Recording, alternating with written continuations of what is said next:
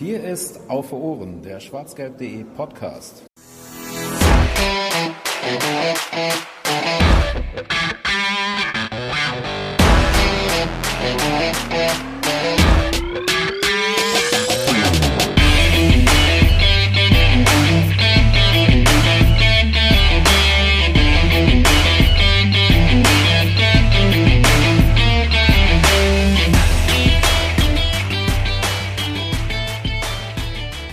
In kurzer Zeit kann man viel erreichen. So gehen die Impfzahlen mittlerweile, Gott sei Dank, äh, nach oben und die Impfkampagne der Bundesregierung Deutschland nimmt endlich Fahrt auf.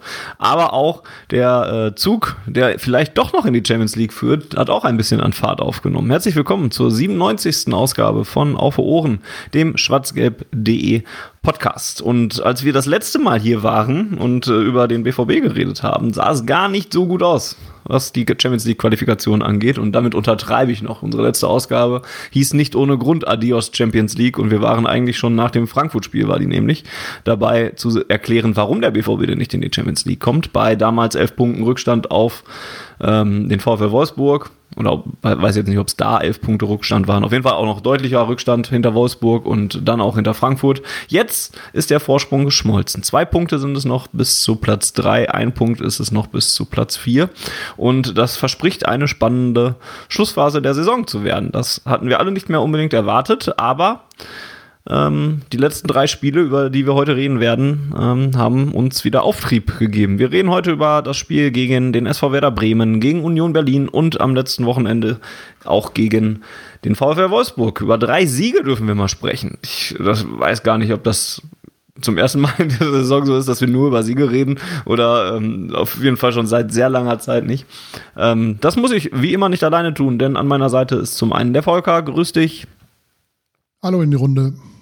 Und dann haben wir an der dritten Tabellen äh, oder auf dem an der dritten Position haben wir noch gewechselt, denn nicht nur Volker ist da, sondern auch Lino. Grüß dich. Hallo zusammen. Ähm, und bevor wir sofort äh, ins Thema oder in die Themen dieser Ausgabe einsteigen, äh, wie immer kurz der Hinweis ähm, und ein Dankeschön vor allen Dingen an äh, Peter und Andreas. Die haben uns Mails geschrieben und ähm, an alle anderen, die uns äh, auf Twitter zum Beispiel auch angeschrieben haben, Feedback hinterlassen haben, Fragen gestellt haben. Ähm, auf Andreas Mail kommen wir nachher nochmal äh, drauf zurück, weil er uns direkt eine Frage mit auf den Weg gegeben hat. Danke an alle, die uns bei iTunes bewertet haben. Äh, Apple Podcasts heißt es mittlerweile ähm, so dafür sorgen, dass wir vielleicht ein bisschen sichtbarer werden, uns ein bisschen weiter rum, äh, rumtreiben und äh, mehr Leute erreichen. Vielen Dank also an euch. Wenn ihr weiter Feedback hinterlassen wollt, wie immer podcast.schwarzgelb.de wäre die Mailadresse, die ihr ansurfen könnt oder bei Twitter auf Ohren wäre die Adresse äh, oder der Twitter-Account eures Vertrauens. Zwei Sachen, die wir ansprechen sollten, ähm, bevor wir zu den einzelnen Spielen kommen, in diesem kleinen News-Part, den wir am Anfang der Ausgabe mittlerweile immer drin haben, ähm, sind die neuesten Begebenheiten, die es gab, seitdem wir das letzte Mal gesprochen haben. Und zum ersten wäre das, dass es endlich passiert ist.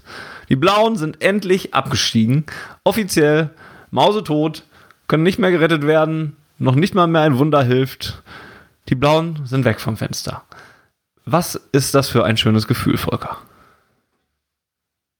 Ja, ein sehr schönes Gefühl. Es soll ja Menschen geben im Umkreis äh, vom BVB, die das nicht so schön finden, dass die Schalke abgestiegen sind. Also ich finde das ehrlich gesagt nicht so dramatisch. Sie werden ja auch, äh, so wie es aussieht, sehr gut ersetzt durch den VfL Bochum. Bochum, da waren wir schon lange nicht mehr und äh, ist mal was anderes. Und wie gesagt, wenn du nach 30 Spieltagen mit, keine Ahnung, die Hälfte der Punkte des Tabellen 17. hast und die Hälfte der Tore geschossen hast, die Robert Lewandowski alleine geschossen hat mit 36 Toren, dann hast du den Abschied auch einfach verdient und den Abstieg. Und äh, da kann man nur zu gratulieren. Herzlichen Glückwunsch, FC Schalke 04. Oh ja, das von mir auch. Ähm, nur das Beste. Also, also nur das Beste zu diesem Rekord und hoffentlich weiteren Rekorden, die da noch folgen. Ähm, Jetzt gab es, nachdem es äh, dann am äh, ja, am letzten Woche, also vorletzten Wochenende für euch äh, ja der Fall war, dass die Blauen dann tatsächlich abgestiegen sind, ähm, gab es dann ein bisschen kontroverse Diskussionen unter BVB-Fans und Fußballfans im Allgemeinen, ähm, ob man jetzt Mitleid haben sollte mit den Blauen, ob den Häme angebracht ist. 97 haben wir uns zusammen noch über den Ruhrpott gefreut, der äh, Europa erobert hat und so weiter. Da gab es viele Meinungen zu. Ähm, Lino, äh, was, äh, auf welche Seite schlägst du dich denn? Äh, Spott oder Mitleid? Ich finde, man muss da so ein bisschen zweigeteilt sehen. Ich habe auch einige Freunde und Kollegen, die und auch KollegInnen, die äh, Schalke-Fans sind.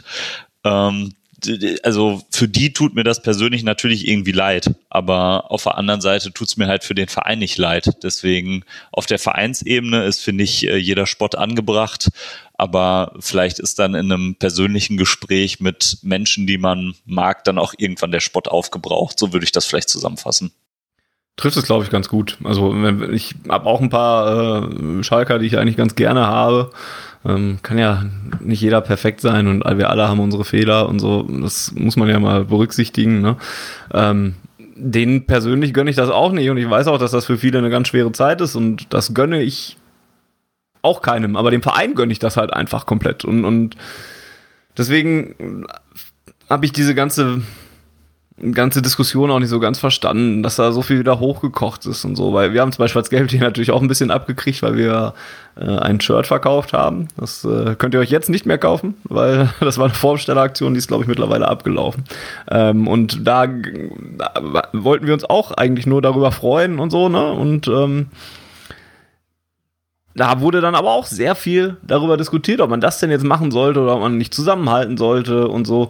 Ich habe mich dann immer gefragt, ja, aber wie wäre es denn andersrum? Also wenn wir jetzt absteigen würden oder ne, 2007, als wir kurz davor waren, was da uns alles schon äh, entgegengeschleudert wurde, die Blauen werden Meister und ihr steigt ab und, und sowas alles und es wäre doch, glaube ich, andersrum auch nicht so. Und ich finde, solange sich das alles in einem Rahmen bewegt, ähm, kann man das doch aushalten, oder Volker? Ja, das kennen wir ja auch halt schon. Ne? Also 2007 hast du schon angesprochen. Was haben sie geträumt, dass sie in Dortmund Meister werden und uns in die zweite Liga schießen? Hat beides äh, überragend gut geklappt. Am 12. Mai 2007 es war ein bitterer Tag für alle Fans von Borussia Dortmund. Wir erinnern uns mit Grausen an diese Partie, muss man ganz ehrlich sagen. Deswegen weißt und, du auch genau, was das für ein Datum war, auch noch, weil du ja, ungern dran hat sich bei mir, ja, das ist wie Bielefeld, das hat sich, hat sich eingebrannt bei mir. Und äh, ja, es 1992, als Dortmund in Duisburg die Meisterschaft hätte gewinnen können, aber Guido Buchwald in Leverkusen was dagegen hatte. Da gab es entsprechende Spruchbänder auf der Autobahnbrücke und so weiter und so fort. Und äh, ja, wie man in den Wald hineinruft, so schallt heraus. Und äh, wenn der BVB irgendwann mal absteigen sollte, was hoffentlich zu meinen Lebzeiten nicht mehr vorkommen wird, dann müssten wir sicherlich mit gleicher Häme leben können. Und äh, ja, das ist dann halt so. Jetzt hat es halt die Schalke erwischt und, und ja, müssen sie es halt ausbaden. Die Häme würde ich dann übrigens auch einfach, also annehmen. Klar würde es mich nerven und sowas und, und klar, ich auch die Schnauze voll, wenn ich das dann von allen Seiten aus Brot geschmiert kriege, aber ja, ich fürchte, da müsste ich dann halt auch genauso gut durch, ne? Und so wie die Schalker da jetzt auch durch müssen. Ähm, was, was glaube ich auf einer anderen Seite steht, ist, ist dieses äh, alles, was dann äh, rund um die Felddienstarena passiert ist, dass es da die, ja, die, die Mannschaftsjagd gab, dass da, da Fans hinter den Spielern hergerannt sind, dass da Autos kaputt gemacht wurden, dass auf Spieler und Verantwortliche eingeschlagen wurde oder sowas. Das ist dann wieder eine ganz, ganz andere Ebene. Und die darf, da darf man bitte auch auf keinen Fall irgendwas davon zusammenmischen und, und ähm, das irgendwie gleichsetzen oder sowas. Ne? Also man kann sich ja drüber lustig machen, aber ich glaube, da sind wir uns alle einig, ähm, dass, dass das eine Grenze ist, die da einfach überschritten wurde und die, die dann auch einfach absolut nicht mehr lustig ist und, und ähm, zwar auch irgendwie zeigt, dass, dass da Emotionen in irgendwelcher Form dranhängen und so und dass das natürlich bei, bei den Fans nicht, nicht ähm, ohne, ohne Emotionen und ohne ja, ohne, mir fehlt das Wort, ähm, dass es natürlich mit Leidenschaft und so weiter davon statten gegangen ist, aber die darfst du halt nicht so aus, äh, ausleben. Und ich glaube, da müssen wir nicht ganz lange drüber diskutieren. Ja, vor allem nichts rechtfertigt ja Gewalt. Also die hätten ja meinetwegen auch null Punkte holen können in dieser ganzen Saison. Ne? Wut ist natürlich angebracht, das kann ich auch nachvollziehen, aber Äh, ich finde, irgendwo muss ja bei dir im Kopf eine Grenze sein, wo du sagst, äh, ja, okay, ich bin jetzt wütend, aber dann handle ich nicht dementsprechend. Und deswegen, wie du schon gesagt hast, muss man da eigentlich nicht lange drüber reden. Wobei ich noch hinzufügen möchte, dass es mich ehrliche überrascht hat, dass man auf Seiten des Vereins darauf nicht vorbereitet war. Also ich meine, man kennt das ja aus allen Abstiegsrelegationsspielen, man kennt es ja, das ist, das ist immer, gerade wenn es dann wirklich äh, entschieden ist, ist ja immer wieder, dass es so HSV zum Beispiel Köln, die dann versuchen, das, Spiel zu beeinflussen oder mit dann halt nochmal alles abbrennen, was irgendwie pyrotechnische Gegenstände noch im Haushalt zu, zu finden waren, dass es solche Szenen halt immer gibt. Und da war ich echt überrascht, dass der FC Schalke 04 zumindest von außen betrachtet auf dieses Thema nicht vorbereitet war, dass keine Ordnungskräfte da waren, dass der Bus wirklich hätte irgendwo anders hinfahren können, finde ich. Also glaube ich schon, dass es da Möglichkeiten gegeben hätte, auch vielleicht die Polizei rechtzeitig zu informieren, wo der Bus denn hinfährt und wo er stehen bleibt. Ich glaube, da wurden sie auch ein bisschen schlecht beraten. Ne? Also ich bin da jetzt auch nicht komplett im Thema, wie es jetzt abgelaufen ist, aber es gab dann auch Stellen, wo ich gelesen habe, dass, dass es irgendwie schon die Empfehlung gab, fahrt da mal hin und, und dann, dann stellt er euch dem kurz und dann geht es aber auch. Also da wurde anscheinend auch was komplett falsch eingeschätzt, wenn ich das richtig mitgekriegt habe. Wie gesagt, da bin ich nicht im, komplett im Thema, aber ich meine, irgendwie sogar ein Spieler oder Verantwortlicher hätte das nach der, nach der Aktion dann sogar gesagt, ähm, von wegen, dass ihnen gesagt wurde, dass man sich da einmal kurz stell, stellen, ist auch das falsche Wort, einmal kurz sich das anhören sollte oder sowas und dann die Polizei war, glaube ich, ein bisschen weiter weg ähm, und kam dann erst später, ähm, nachdem die Schalker Spieler denen schon entgegengelaufen sind quasi. Und da ist dann die Polizei, glaube ich, erst eingegriffen, so richtig. Ja, war auf jeden Fall äh, eine komische, komische Situation, finde ich, dass man, dass man da nicht so wirklich darauf vorbereitet war, dass das passieren kann. Es, es muss ja nicht zwingend passieren, aber man hätte zumindest mit der Situation rechnen können, dass es da nicht äh, bei, bei äh, Worten bleibt Manuel Neuer kennt das ja, der kriegt ja sogar selbst, wenn er ein Pokalfinale gewonnen hat mit dem FC Schalke 04 noch eine, eine Watschen verpasst im Cabrio. Ähm, ja, das, ich fand es auf jeden Fall sehr, sehr, sehr, sehr komisch, dass, dass das da so, ja, so von außen betrachtet sehr unvorbereitet gewesen ist und dass das dann so eskaliert ist. Und in dem Moment, wo ein Spieler vor Zuschauern wegraufen muss, vor, man hört das ja auf diesem Video, was da auch kursiert, wo dann sein Name gerufen wird mit einer entsprechenden Beleidigung, also ich meine, von Marc Uth muss man jetzt nicht noch erwarten, dass der demnächst für den FC Schalke 04 noch jemals dieses Trikot wieder tragen wird. Ähm, in dieser Saison ist es egal, aber ich meine, sie haben ja auch noch eine, eine Zweitligasaison zu bestreiten, in der sie wieder aufsteigen wollen. Und das funktioniert natürlich nicht, wenn du, wenn du den halben Kader äh, erstens verlierst, weil sie keine Ausstieg oder keine Zweitliga-Verträge haben und, und dann auch noch Spieler ähm, entsprechend dazu bringst, dass sie den Verein vielleicht verlassen wollen, weil sie einfach nicht mehr möchten oder vor diesem Publikum spielen möchten, wo halt Teile der Zuschauer ihm an den Kragen wollten. Und das äh, wird sehr, sehr schwierig für den FC Schalke 04, das Thema zu bearbeiten, glaube ich. Krass wird es dann auch noch, wenn du dann noch berücksichtigst, dass das mit Mike Biskins, der wurde ja, glaube ich, auch noch äh, im, im, Gesicht dann auch noch getroffen ähm, und hat eine kassiert, ähm, der ja auch eine absolute Schalker Ikone ist oder ne, eine Schalker Legende und, und, und den Verein ja auch im Herzen trägt oder so. Das ist ja auch so, wie wenn du jetzt hier Lars Ricken eine schämmern würdest oder sowas. Oder ich weiß jetzt gerade nicht, was Mike Büskens gerade für eine Funktion hat, ob der in dem Trainerteam da mit drin ist, äh, das da jetzt zusammengestellt wurde. Ähm, aber den, der nun mal auch jetzt nicht, nicht direkt hauptverantwortlich dafür war, ne, bei, bei dem ganzen Kram, der da falsch gelaufen ist. Mike Biskins, das ausgerechnet dann einer, der, der den Verein so verkörpert, ähm, dann noch aufs Maul kriegt, ist, ist ja auch einfach komplett verkehrt. Ne? Ja, vor allem, also ich glaube, er ist äh, Co-Trainer offiziell und ja, das ja, korrekt. ja, und das ja dann auch noch nicht lange. Also der verantwortet ja nicht in Gänze, was in der Saison passiert ist. Ja, jetzt haben wir doch wieder viel zu lange drüber geredet. Vielleicht noch kurz. Ähm, Volker hat es gerade schon angesprochen, die wollten ja, äh, wollen ja wieder aufsteigen. Ähm, siehst du das passieren nächstes Jahr, dass die da in der zweiten Liga einfach ähm, ohne Probleme wieder hochkommen und dann in zwei Jahren eben wieder zurück sind? Also ohne Probleme auf keinen Fall. Man sieht es am HSV. Ähm, sie haben einen Einschuss, das ist nächstes Jahr, weil sie dann noch finanziell, glaube ich, äh, gute Verträge haben, wenn man so liest, dass die Sponsoren ja auch zum größten Teil bei der Stange bleiben ähm, haben sie, glaube ich, nächstes Jahr die große Chance, finanziell zumindest einen Kader aufzustellen, der dem Rest der Zweitliga-Mannschaften bei Weitem überlegen sein sollte. Außer, ich sag mal, Köln steigt vielleicht noch mit ab. Oder Hertha, die sollten da einigermaßen mithalten können, was das Finanzielle betrifft. Aber danach wird's halt schwierig, weil dann die Sponsoren und TV-Gelder einbrechen. Und wenn du nicht in nächste Saison direkt wieder aufsteigst, ähm, dann, dann dauert's, glaube ich, etwas länger bei ihnen. Und das Problem ist natürlich, zweite Liga ist ein ganz hart anderes Brot. Ähm, du musst mal mindestens 60 Punkte holen, glaube ich, um aufzusteigen, um sicher dabei zu sein.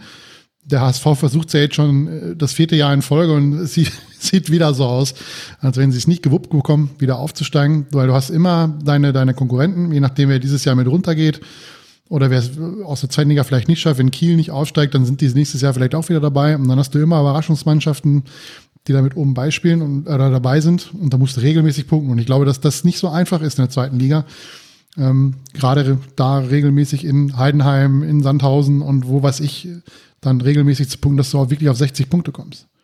Also der Aufstieg, den Abstieg zu verhindern, ist einfacher als aus der zweiten Liga aufzusteigen. Weil du dafür mehr, mehr Punkt, viel mehr Punkte brauchst.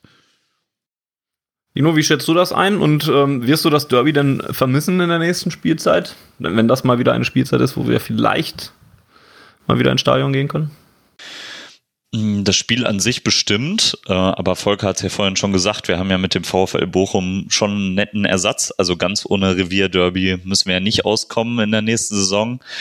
Ähm, ja, also ich glaube auch, wie Volker sagt, dass die zweite Liga echt äh, ein hartes Pflaster ist. Also da laufen ja wirklich viele Mannschaften rum, ähm, gegen die man erstmal bestehen muss. Deswegen äh, würde ich jetzt gar nicht sagen, dass das, obwohl die dann ja wohl nächstes Jahr noch Geld haben, unbedingt einfach werden wird. Also ähm, ich würde da sogar dem HSV dann äh, mehr Chancen zuschreiben, dass sie es dann endlich packen. Ich glaube, was in der zweiten Liga halt krass ist, Volker hat das gerade auch schon angerissen, ist, dass es auch immer Mannschaften gibt, die man nicht so ähm, auf dem Schema hat am Anfang der Saison und die dann trotzdem einfach mit um Aufstieg mitmischen. Ne? Also, naja, in dieser Saison in der zweiten Liga ist es ja eigentlich noch wilder, weil Bochum hätte, glaube ich, vor der Saison auch keinen auf dem Schirm gehabt, so richtig, was ernsthafte Ti äh, Titel oder Aufstiegsambitionen angeht. Führt jetzt auch nicht so direkt, die mischen damit. Den HSV ja, okay, aber die vermasseln es ja dann immer irgendwie auf beeindruckende Art und Weise. Und ähm, ja, wenn du dir anguckst, wo die Absteiger gelaufen, äh, gelandet sind, ist Paderborn schon im Mittelfeld und Düsseldorf. Ja, für die könnte vielleicht noch ein bisschen was gehen. Das ist schon immer ein bisschen Wundertüte, was die zweite Liga angeht. Ja, und dann hast ja. du da noch Kiel und Heidenheim. Also ähm, klar, da wird gute Arbeit gemacht, aber ne, hättest du vielleicht auch nicht genauso getippt. Und deswegen, äh, wie du sagst, dann hat man Paderborn. Also ich glaube, das ist echt so ein bisschen eine Wundertüte und da würde ich mich nicht als äh, Schalker-Fan darauf verlassen, dass das so einfach wird. Ja, viel Spaß auf jeden Fall in der nächsten Saison äh, mit Krachern gegen Sandhausen. Wobei man ja eigentlich, also es gibt mit, also die zweite Liga nächstes Jahr könnte auch so rein fantechnisch und von, von, den, von der Attraktivität der Ziele her auch ganz geil sein. Ähm, ich möchte da jetzt nicht hin oder sowas, aber es gab schon schlechtere Zweitliga-Zusammensetzungen ähm, als die, die da eventuell in der nächsten Saison äh, kommt, auch wenn ich glaube, in der dritten Liga steht München, äh, München 60 noch vorm Aufstieg oder sowas. Das ist schon nicht so schlecht. Du meinst also äh, Topspieler am ersten Spieltag der kommenden Zweitligasaison. Der FC Hansa Rostock zu Hause um 20.30 Uhr am Samstagabend gegen Schalke. Topspiel, ja. Topspiel. Gäbe bestimmt Leute, die sich darüber rein fantechnisch freuen würden. am ersten Spieltag vielleicht auch noch nicht, weil da, da vielleicht doch noch keiner äh, reisen. Naja, trifft man sich also halt das Bitterste, um das noch kurz abzuschließen, zwischen dem FC Schalke 04 und Borussia Dortmund liegt genau eine Liga, nämlich zwischen der zweiten und demnächst der dritten Liga dass die zweite Mannschaft vom BVB demnächst nur noch eine Klasse schlechter ist als Schalke. Ja. Ähm, schön, schön ins Sandwich genommen von den beiden Vertretungen äh, der Borussia. Gut, und das zweite große Thema, oh Gott, eigentlich habe ich gedacht, wir sprechen kurz über die Blauen und dann über das größere Thema, was, was es da in der letzten Woche gab. Ähm, was mittlerweile gar nicht mehr so groß ist, aber vielleicht erinnert ihr euch noch, liebe Zuhörer und äh, Zuhörerinnen, es gab die Super League, die kurzzeitig angekündigt wurde ähm, und zwei Tage gehalten hat, anderthalb Tage ungefähr. Zwölf europäische Spitzenmannschaften haben das wahrgemacht, was lange berichtet wurde, haben das äh, zur besten äh, Primetime nachts äh, um halb eins veröffentlicht. Ähm, ihr braucht jetzt nicht die ganzen Vereine aufzählen, das habt ihr mitgekriegt. Aus Deutschland war erstmal noch keiner dabei, ähm, weil Angebote nur gemacht wurden an den äh, FC Bayern München und an Borussia Dortmund offensichtlich. Und ähm, ja, so schnell wie das angekündigt wurde und so schnell wie der Shitstorm gegen diese Liga dann aufflammte ähm, äh, und ähm, von Fans in England zum Beispiel heftig kritisiert wurde, von der ganzen öffentlichen äh, Medienarbeit in England genauso aufgefasst wurde. Aber auch in Spanien gab es, glaube ich, Proteste. Italien habe ich nicht ganz so verfolgt. Und, ähm, also in dem Sinne wenig von mitgekriegt. Ähm, aber auf jeden Fall gab es viele, viel Kritik an der Super League. Ähm, die UEFA hat mit ihren Muskeln geflext und ähm, sofort Drohszenarien ähm, entworfen, dass die Spieler nicht mehr in äh, der Champions League spielen, logischerweise nicht mehr da spielen dürfen, aber auch nicht in äh, den äh, nationalen Mannschaften, dass eventuell jetzt an der jetzigen Champions League noch ähm, Änderungen wieder vorgenommen werden und die Super League-Vereine da wieder rausgeschmissen werden. Borussia Dortmund war für einen Hauch einer Sekunde gefühlter Halbfinalist in der Champions League in dieser Saison. Das wäre ein Traum gewesen, da in diesen Restewettbewerb noch reingemischt zu werden. Ähm, ja, und dann hatte sich das Ganze dann relativ schnell und die Vereine haben gesagt, ja, Entschuldigung, uns ist da ein Fehler unterlaufen und wir haben das nicht ganz so ernst gemeint mit der Super League, wir machen das dann halt doch nicht. Und ähm, dann waren erst die englischen Vereine raus, glaube ich, und äh, später dann halt auch eigentlich alle anderen. Und vorher haben die, haben die deutschen Vereine schon gesagt, der, der FC Bayern München ein bisschen deutlicher ähm, in der Wortwahl als ähm, der äh, Beispielverein. Was allerdings auch, also mutmaßlich damit begründet wurde, dass man ja als börsendotiertes Unternehmen da nicht ganz so deutliche Absagen verteilen dürfe oder sowas. Ähm, ja, und so schnell war dann die, die Bundes, die Super League wieder Geschichte. Ähm, gleichzeitig wurde die Champions League-Reform durchgewunken und da hat dann keiner mehr so richtig drüber äh, geschimpft, über das, was da dann auch noch eigentlich so durch die Hintertür reingekommen ist. Ähm, aber das ganz große Übel ist zumindest mal ausgeblieben mit dieser Super League. Ähm, Lino, was war denn deine erste Reaktion? Äh, kannst du dich noch erinnern, als äh, du dann gemerkt hast, okay, das wird jetzt wirklich angekündigt und ähm, was hast du befürchtet, wie der BVB darauf reagieren wird? Also überrascht hat es mich nicht, wie wahrscheinlich euch auch nicht. Das war ja irgendwie klar, dass sowas mal durchsickert. Äh, es hat mich eher überrascht, dass dann so schnell viele Vereine zurückgezogen haben. Ähm, ja, man liest ja oft so, dass man bei sowas mitziehen muss, wenn man langfristig wettbewerbsfähig bleiben möchte. Ähm, ja, es hat mich, es hat mich gefreut, dass es dann so schnell zerbrochen ist. Aber wie du es gerade auch schon gesagt hast, es ist ja eigentlich das kleinere Übel, was man sich ins Haus holt mit der Champions League Reform. Ähm, das wirkt jetzt natürlich erstmal netter, wenn man sagt, okay, man bleibt in dem Wettbewerb. Ähm, der schon besteht, der wird jetzt anders, aber das ist ja auch nicht wirklich schön. Ähm, also ich glaube, über diese Super League an sich äh, müssen wir nicht lange diskutieren, da werden wir alle die gleiche Meinung zu haben. Aber äh, dass der höchste europäische Wettbewerb immer dahingehend verändert wird, dass er irgendwie unattraktiver für die Fanbasis wird, äh, da geht wahrscheinlich kein Weg dran vorbei.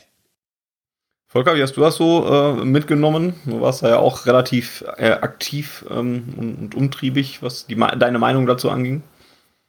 Ja, da schließe ich mich vor allem Lino an, dass man jetzt nicht sonderlich überrascht gewesen ist. Im ersten Moment habe ich eigentlich erst gedacht, das ist nochmal so ein klassischer Versuch, die UEFA unter Druck zu setzen, dass man vielleicht doch nochmal ein, zwei, drei, vier, fünf Millionen Euro mehr äh, rauspressen kann aus dieser neuen Reform für die Champions League, die man dann noch selber verwalten darf, die also nicht in den Pot der UEFA geht und die verteilt das dann, sondern dass man die schön selber äh, entsprechend unter sich verteilen darf. Daher hat mich das nicht so überrascht. Ähm, was mich am meisten überrascht hat, waren äh, zum einen ähm, die, die Proteste in England. Die, das hätte ich nicht auf dem Schirm gehabt, dass die sich wirklich da so vehement gegen sperren, ähm, weil nun mal halt auch der englische Fußball in den letzten Jahren ja eigentlich Vorreiter der ganzen Geschichte war. Also ich meine, dieses ganze, wir kaufen eure Vereine, irgendwelche Amerikaner oder irgendwelche Fonds aus, aus Katar und was Saudi-Arabien kaufen die Vereine auf und pumpen da Geld rein, damit ihr attraktiven Fußball seht. Das kommt ja vor allem aus England. Die haben ja damit eigentlich angefangen. Das hat mich sehr überrascht, wie auch so einige andere, die sich da jetzt als Retter des Fußballs oder des fannahen Fußballs inszenieren können, wie auch die, die UEFA. Also ich meine, sie hat ja nichts gemacht. Sie hatte die Reform ist einfach beschissen. Das muss man einfach mal so sagen. Sie tut nichts, überhaupt nichts für, für, für die Fans in, in den Stadien und äh, spielt sich da jetzt und wird auch medial so gesehen als der Retter des, des alten Fußballs und des, des, des Status quo. Fand ich, fand ich sehr komisch, aber dass sie das mitnehmen, überrascht mich ehrlicherweise auch nicht, weil für die war das natürlich ein gefundenes Fressen, sich da entsprechend profilieren zu können. Ähm, was mich oder wo ich glaube, was am meisten dazu geführt hat, dass die englischen Vereine relativ schnell das Ganze wieder hingeschmissen haben, ist, glaube ich, eine Reaktion von Boris Johnson, dem noch Premierminister von äh, England oder äh, Großbritannien, der ja angedroht hat, dass er sämtlichen Spielern aus dem EU oder aus dem aus sämtlichen anderen Ländern die Spiel- äh, oder Arbeitserlaubnisse in England verweigern wird, wenn wenn diese sechs Vereine in dieser Super League äh, teilnehmen. Und dann ist der Zug abgefahren. Ne? Also wenn, wenn, wenn denen gedroht wird, dass sie ihre großen Spieler nicht mehr einsetzen dürfen, weil die halt keine Arbeitserlaubnis mehr bekommen, dann geht das dem Verein ja, richtig an die Nieren und da war für mich dann klar, dass das dann nicht mehr funktionieren wird. Ich muss übrigens loben, Fanny, geile Überleitung, äh, geiles Carsten Kramer Zitat, als du gesagt hast, uns ist da ein Fehler unterlaufen. Ja, nu. Auch bei BVB hat man ja schon durchaus äh, eine Historie, was solche Sachen angeht. Zum Glück auf einem bisschen äh, kleineren Level. Ähm, Hast aber recht, was England angeht. Das hat mich auch überrascht, dass da ähm, bei den also bei den Vereinen, die da mitgezogen haben, allen voran ja zum Beispiel Liverpool, dass es da halt so viel ähm, Kritik, Spruchbänder, äh, Auseinandersetzungen damit gab. Ähm, ich glaube, das hat man tatsächlich in der Form auch vielleicht äh, als als Teilnehmer der Super League Vereine ähm, nicht äh, wahrgenommen. Gary Lineker hat dann nachher gesagt, nachdem es dann, ähm, oder getwittert, nachdem es dann zurückgenommen wurde, diese Super League-Idee, ähm, dass man den Fußball quasi wieder an sich gerissen habe oder reclaimed the game, hat er, glaube ich, getwittert und so auch ein bisschen schwierig, das, das sofort für sich zu behaupten. Aber in einem kleineren Rahmen finde ich das, glaube ich, schon, dass man, ähm, die, dass die Fans schon nochmal ähm, international, also nicht nur in England, sondern auch mitunter vielleicht sogar in Deutschland und den anderen ähm, Ländern, dass die zumindest ein bisschen auf sich aufmerksam machen konnten. Ähm, wird natürlich man muss da natürlich dranbleiben. Ähm, Jakob äh, von der Fanabteilung, der erste Vorsitzende, hat das ja auch zum Beispiel in dieser Woche noch mit der FAZ zum Beispiel noch kundgegeben in einem Interview, ähm, dass das schon ein Zeichen war, glaube ich, hat er, glaube ich, auch gesagt. Ähm, ja, man muss halt nur dranbleiben, was das Ganze angeht. Die Fans sind jetzt nicht so ganz mundtot, äh, wie sie vielleicht erschienen und wie sie vielleicht auch in der Pandemie gerade ähm, sich vielleicht gewünscht, äh, gewünscht worden wären. Ähm, sicherlich auch kein Zufall, dass das gerade jetzt durchgewunken wurde und durchgeführt wurde, wo es keine regelmäßigen Spiele in Stadien mit Zuschauern gibt oder so. Ähm, ja, Kommen wir, aber. Ich glaube übrigens, ich glaube übrigens, dass das Thema noch nicht vom Tisch ist. Also Super League, so wie sie es jetzt aufgezogen haben, dass sich da zwölf Vereine von der UEFA quasi trennen wollen, um das selber zu vermarkten. Ich glaube, das Thema hat sich erledigt. Da haben, glaube ich, alle gemerkt, dass das äh, nicht gewollt ist, äh, vor allem politisch nicht gewollt ist. Und wenn die Politik das nicht möchte, dann, dann ist es eigentlich nicht durchzuziehen. Das funktioniert dann nicht. Aber ich glaube, dass die UEFA sich dahin entwickeln wird. Dass es früher oder später diese mit Milliarden von Euros finanzierte Super League geben wird, in der dann, keine Ahnung, 15, 20 Nationen oder Mannschaften spielen, die, die immer dabei sind. Und dann hast du halt noch die Möglichkeit, dich über die Liga, was weiß ich, immer noch mit einem Platz zu qualifizieren, dass man da so ein bisschen diesen sportlichen Anreiz in der Liga hat. Aber man hat es ja, glaube ich, schon, wie wollten sie es, League of Champions oder so, habe ich schon gelesen, ist da mal in Planung bei der UEFA. Also da wird kein Weg dran vorbeiführen, dass es irgendwann dieses amerikanische System gibt, wo nur wenige Mannschaften äh, wirklich immer wechseln und die, die richtig die Kohle reinbringen, die großen, also die 12 plus Bayern, PSG, Borussia Dortmund aktuell, vielleicht noch irgendwie AS Rom oder Lazio Rom, keine Ahnung, ähm, aber dass die dann fix dabei sind, der Rest kann sich dann über die Liga versuchen, für dieses Milliardenbusiness da entsprechend jedes Jahr zu qualifizieren. Ja, es wird einen anderen Namen tragen, dass das Ganze immer größer wird und immer mehr Geld in die Kassen spülen wird und, und muss für die Vereine und sowas steht, glaube ich, auch außer Frage. Ähm, glaube aber auch, dass die Vereine, die sich da, also diese zwölf Gründervereine, ähm, dass die auch schon mal erstmal einen passablen Image-Schaden er, er, erlitten haben, was das angeht. Es wird ihnen wahrscheinlich egal sein, das werden sie in, in einem gewissen Rahmen auch einkalkuliert haben, ähm, weil man ja auch andere Fans dann neu damit gewinnen möchte in der Theorie, wenn man die alten dann eben verärgert, ist das dann halt wohl so. Ähm, aber vielleicht können wir mal eben noch kurz über die äh, Rolle der deutschen Mannschaften reden, was das angeht. Ich hatte gerade schon kurz gesagt, dass die sich ja, ja erstmal ein bisschen bedeckter gehalten haben. Ähm, die Bayern waren insgesamt ein bisschen deutlicher, vor allem Dingen in der zweiten Meldung. Die haben, glaube ich, zwei, zweimal sich dazu positioniert. Am Anfang noch ein bisschen bisschen lascher und beim zweiten Mal dann aber auch ein bisschen deutlicher. Und der BVB, ja, ein bisschen defensiver, was das angeht. Ähm, ich hatte das, hatte halt immer die Angst, dass, dass der BVB dann halt mitmachen will bei dieser Super League, gerade initial nach der Ankündigung, als es dann hieß, zwölf Vereine gibt es, an drei weitere Vereine gibt es ein Angebot, dann kam ja auch wohl durch, dass die drei Vereine dann wohl die Bayern, Dortmund und PSG sind und so und dass man jetzt einen Monat Zeit hätte, sich das zu überlegen ähm, und so weiter und so fort. Ich hatte dann immer ein Stück weit Angst, dass der BVB sagt, ja, dann sind wir halt mit dabei und, und dass halt die Super League dann eben auf 15 ähm, aufgestockt wird. Ähm, Jetzt sind die drei Mannschaften, also PSG und die beiden deutschen Mannschaften, ja aber eher mit einem blauen Auge davongekommen, weil die sich halt ja noch zurücklehnen konnten und sich das Ganze erstmal angucken konnten. Ne? Ähm, bin mir auch nicht sicher, wenn das jetzt ein bisschen ruhiger abgelaufen wäre, ob man dann auch sich noch so sehr distanziert hätte. Ähm, wie habt ihr das denn wahrgenommen? Lino, vielleicht du mal als erstes. Ähm, wie siehst du die Rolle des BVB und was hättest du dir gewünscht? Also ich hätte mir wirklich eine ein bisschen deutlichere Positionierung gewünscht. Ähm, wie gesagt, vor dem Rahmen des Möglichen. Ähm, da scheint es bei, äh, bei, bei, einem, bei einer Aktiengesellschaft wohl andere Regeln noch zu geben, äh, wo ich mich ein bisschen zu wenig mit auskenne. Aber ähm, aus, aus Fansicht, was wäre dein Wunsch gewesen? Also ich glaube, viel mehr kann ich da auch gar nicht zu ergänzen. Also ähm, ich fand gut, dass die Bayern sich so deutlich geäußert haben und ich habe das gar nicht damit verbunden, dass wir jetzt eine Aktiengesellschaft sind. Da hast du vielleicht schon weiter gedacht als ich. Ähm, aber genau das hatte ich mir eigentlich auch gewünscht. Also ich finde es dann immer schwierig, irgendwie von außen drauf zu gucken. Aber das wäre eigentlich auch so das Einzige gewesen, glaube ich, was wir an der Stelle hätten machen können. Also ein deutliches Statement setzen und sagen, wir wären sowieso nicht dabei.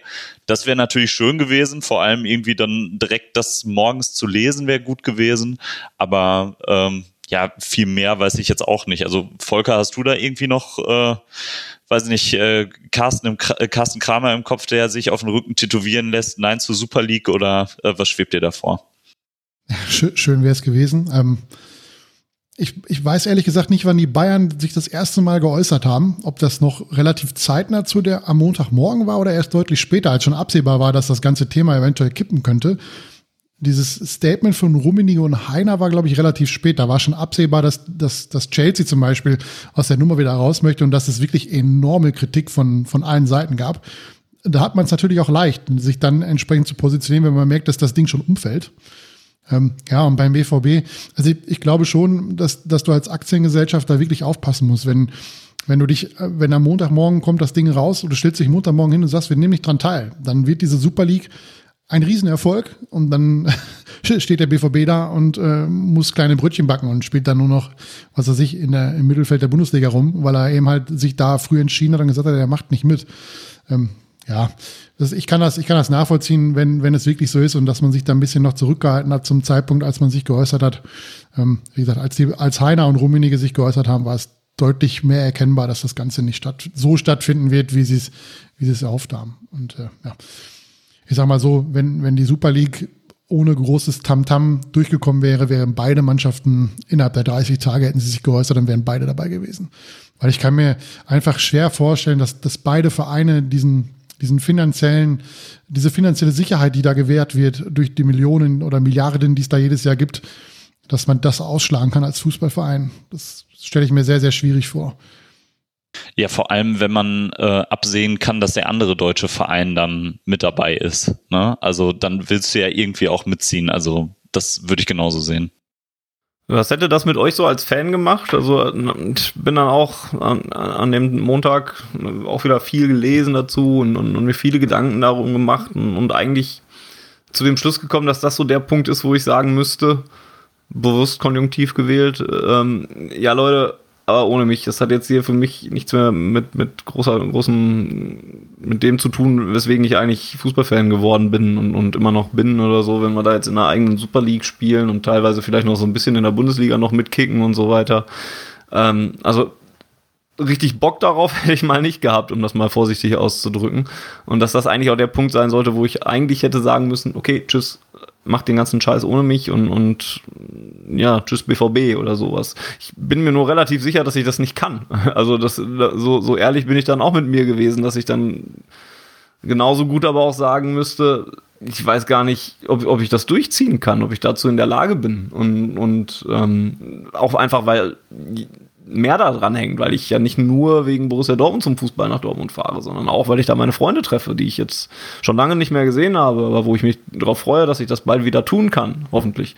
Ähm, und, und so weiter. Also ich bin dann nachher bei mir irgendwie bei so einer Mittellösung gewesen, dass ich dann vielleicht ja Super League nicht mir angeguckt hätte oder es versucht hätte, mir das nicht anzugucken und dann Bundesliga trotzdem noch gemacht hätte oder sowas, weil ich halt auch ohne, ohne dann auch nicht kann. Aber das sind also echt schwierige Fragen, wo ich auch selber einfach nicht weiß, was, was ich da von mir selbst erwarten kann. Habt ihr, seid ihr da auch schon so weit gegangen oder habe ich mir zu viele Gedanken gemacht an der Stelle? Also ich bin ja immer noch dabei. Ich tue mich zum Beispiel unheimlich schwer nächste Saison mit den 19.30 Uhr Spielen am Sonntagabend. Da habe ich für mich eigentlich persönlich schon die Entscheidung getroffen, dass ich dann nicht ins Stadion fahren werde, sofern der BVB da mal spielen muss. Das ist ja dieses, äh, dieser Termin oder die Anschlusszeit, die dieses Montagsspiel ersetzt. Das ist für mich einfach zu spät mittlerweile. Ich mag auch die Anschlusszeit in der Champions League nicht. Die, das ist zwar nur eine Viertelstunde im Vergleich zu früher, aber dennoch, du bist auch um halb eins, halb zwei bist du erst zu Hause, dann musst du morgens um, um sechs musst du wieder los, damit du um sieben im Büro bist. Ja, und halt in der, in der Corona-Zeit merkt man eben halt schon dieses Mehr an Freizeit, das man dann hat, dass mir das auch wichtig ist. Und ähm, ja, es ist, also die Super League wäre, glaube ich, genau der Punkt gewesen, wo ich, wo ich dann gesagt hätte, okay, jetzt nach der Corona-Zeit ist es schade, die Leute nicht mehr zu treffen. Ich habe sie jetzt über ein Jahr nicht mehr gesehen, aber es ist einfach der perfekte Zeitpunkt, um zu sagen, ich gehe gar nicht erst wieder zurück in, mit, mit Dauerkarte und jedes Heimspiel machen und möglichst Auswärtsspiele viele besuchen. Das habe ich ja mittlerweile schon deutlich runtergefahren im Vergleich zu früher. Aber ja, es ist aktuell ist es ja nicht so gekommen, aber die, die, die Champions League-Reform macht es ja jetzt auch nicht besser. Es sind ja auch mehr Spiele glaube, zwei pro Verein, wenn ich es richtig im Kopf habe. Ich habe mich damit überhaupt noch nicht richtig beschäftigt, was das jetzt für jeden Verein an mehr an Spiele bedeutet. Ähm, ja, aber wie gesagt, es, ist, macht, es beschäftigt einen auf jeden Fall, ob man wirklich wieder zurückgehen soll oder ob es irgendwann vielleicht mit der Corona-Zeit, dass man sagt, okay, ein bisschen mache ich noch, aber wenn ich merke, dass mir das, dass mir das einfach auf den Sack geht, diese, diesen, diesen Freizeitaufwand, dass ich das einfach nicht mehr jedes oder, oder 30, 40 Mal im Jahr machen möchte, und äh, dann halt nur noch sporadisch war oder vielleicht nur noch Bundesliga mache oder nur noch Samstag spiele und dann ja, muss man halt mal sehen. Aber so richtig schlüssig bin ich mir ehrlich gesagt noch nicht, wie ich das in Zukunft gestalten werde. Hängt natürlich auch davon ab, wie das andere Leute machen. Also wenn jetzt die Leute, mit denen man sich da trifft, wenn die auch für sich entschließen, dass wir es, dass wir es nicht mehr machen wollen oder dass, dass wir nicht mehr so häufig in Stadien fahren, kann ja auch andere Umstände haben. Wenn die dann halt entscheiden, dass sie nicht mehr wollen, dass man dann halt auch sich langsam zurückzieht um das noch abzuschließen, ist, man fährt nicht wegen des Fußballspiels ins äh, Stadion, sondern vor allem wegen der Freunde. In meinem Fußballspiel kann ich mir auch vom Fernseher angucken. Das haben wir jetzt ein Jahr lang gemacht. Großen Unterschied erkenne ich vom, vom Fußballerischen nicht. Aber es ist halt Atmosphäre und die Freunde treffen. Das ist der Hauptgrund, warum man dahin fährt. Genau, also auf einer rein rationalen Ebene wäre es natürlich richtig zu sagen, okay, dann macht man jetzt hier einen Cut bei der bei der Super League, aber ich kann mir aktuell noch kein Szenario vorstellen, wo ich nicht irgendwie samstags um 15.30 Uhr denke, okay, jetzt äh, will ich das irgendwie mitverfolgen. Also sei es dann im Stadion oder irgendwie, wenn ich zu Hause oder unterwegs bin, zumindest irgendwie mitkriegen, wie steht's, wer spielt denn da gerade für uns. Also das ist für mich echt noch weit weg, dass ich da irgendwie sagen würde, da will ich ganz aus diesem Kosmos äh, raus und ähm, deswegen sehe ich mich da persönlich noch nicht. Ist auch so ein bisschen wie so ein Abhängiger dabei, ne? Also Punkte davon gab es ja auch schon genug, Volker hat es ja gerade schon angesprochen, die wird es auch in Zukunft immer noch geben. Ne? Und man könnte jetzt auch schon mit einer WM im Katar anfangen und mit, weiß nicht, der Champions League an sich überhaupt schon und, und teure Spielerwechsel hier und, und Dauerkartenpreise hier, da und, und äh, gab mal so eine Diskussion um so einen reichen Milliardär damals, als wir noch ins Stadion gehen konnten, falls ihr euch daran noch erinnert, wie die dann äh, diskutiert wurde und sowas alles. Also es gab ja schon genug Punkte, wo eigentlich auch schon bewusst geworden ist, dass man die ganze Scheiße vielleicht auch nicht mehr machen sollte oder so, ne? Und trotzdem macht man es dann halt doch wieder irgendwie, weil man irgendwie abhängig ist und, und sich nicht so richtig von trennen kann. Ja, ist halt ein Hobby, ne? Genau, also ich muss sagen, ich habe da so ein bisschen so einen Mittelweg für mich gefunden. Also ich muss sagen, dass mein Fußballkonsum in den letzten Jahren schon runtergegangen ist. Also nicht was, was den BVB angeht, sondern halt übrige Champions League Spiele. Also da gucke ich mir höchstens mal irgendwas an, wenn da ein geiles Tor gefallen ist oder so dann im Nachhinein. Aber ich sag mir jetzt nicht dienstags also selbst wenn da Real gegen Barca spielt, dann sage ich nicht, okay, ich sage da eine Verabredung für ab oder muss das jetzt unbedingt sehen. Und auf der anderen Seite, was bei mir super runtergegangen ist, ist so Merch-Sachen. Also früher habe ich mir noch jedes Jahr irgendwie ein Trikot zugelegt. Also mein, mein letztes Trikot, das ist fast zehn Jahre alt, was ich habe. Und sowas vermisse ich auch gar nicht. Ähm, also ich weiß nicht, da bin ich da natürlich auch nur ein kleiner Fisch in einem großen Fanpool. Aber ähm, ja, das ist für mich im Moment noch so ein bisschen äh, der Weg, wie ich dem so ein bisschen ja, ausweichen kann. Ähm, aber beim reinen BVB-Konsum äh, möchte ich da irgendwie noch nicht ansetzen. Dem kann ich übrigens nur beipflichten. Ich habe in der ganzen Corona-Zeit nicht ein Fußballspiel gesehen, an dem der BVB nicht dran teilgenommen hat. Als äh, am letzten Saison, am letzten Spieltag habe ich nebenbei auf dem iPad noch Köln gegen Bremen war es, glaube ich, letzter Spieltag, wo Köln nach gefühlt fünf Minuten schon 0 zu 5 zurücklag und wo dann klar war, dass, dass Werder am Ende sich doch noch auf Platz 16 rettet und nicht absteigt. Das war das einzige Spiel, was nebenher noch parallel lief. Ansonsten habe ich nichts geguckt, kein Champions League Finale, keine Länderspiele sowieso nicht. Ähm, und was natürlich auch hinzukommt, das hast du ganz gut angesprochen ist, dass man heutzutage auch keine Termine mehr absagen muss. Ja, man, man hat seinen Sky Go oder The Zone oder irgendwann lässt es nebenbei laufen. Und wenn sich dann ein spannendes Spiel entwickelt, dann guckt man es halt mal ein bisschen mehr hin. Aber die meisten Spiele verlaufen halt auch total langweilig. Und da würde ich dann heutzutage dann auch keine Zeit mehr opfern und sagen, okay, ich gehe erst um halb zehn auf den Geburtstag, aber ich muss vorher noch ein Spiel gucken. Das, die Zeiten sind wirklich vorbei. Bin ich anscheinend noch derjenige, der noch am meisten Fußball guckt in der ganzen Corona-Pandemie, wobei das auch drastisch eingebrochen ist. Also, ich, ja, man kann zwar auch ähm, die Spiele an zwei Händen, glaube ich, ab, abzählen. Also die Einzelspiele, die, die ich geguckt habe, wo der BVB nicht dran teilgenommen hat, die kann man, glaube ich, an zwei Händen ab, ab, abzählen. Das sind echt nicht viele, kann ich mich nicht an viele erinnern vor allen Dingen, die ich bewusst aktiv geguckt habe. Was ich schon mal geguckt habe, ist dann halt die Konferenz oder sowas. Einfach, wenn es mehrere Spiele auf einmal sind, so und der Unterhaltung wegen oder so, da passiert halt ein bisschen mehr. Das gucke ich mir halt auch, das gucke ich mir noch an. Ansonsten ist es aber eigentlich das Gleiche. Ich habe, glaube ich, kein anderes Champions League-Spiel gesehen in dieser Saison und ich werde auch in diese Woche sind die Champions League Halbfinals. Ne? Guck mal, ich weiß gar nicht, wann die Champions League Halbfinals sind, ähm, weil ich mir die auch nicht angucken werde, äh, weil, weil die mich halt auch nicht interessieren. Ähm, bin mal gespannt. Das, also das sehe ich aber allerdings noch kippen, wenn es wieder Atmosphäre zu den Spielen gibt. Also die geben mir halt einfach am Fernseher halt auch nichts, wenn da einfach nichts los ist. Also die Geisterspiele jucken mich da halt nicht. Wenn da dann wieder Fans dran sind, in den Stadien sind und da ist wieder Atmosphäre und sowas, dann glaube ich das schon. Ich habe auch früher relativ viel äh, Premier League mal halt geguckt oder so, aber Premier League in den Geisterstadien, also in Manche bösen Zungen werden sagen, da gibt es keinen großen Unterschied mehr.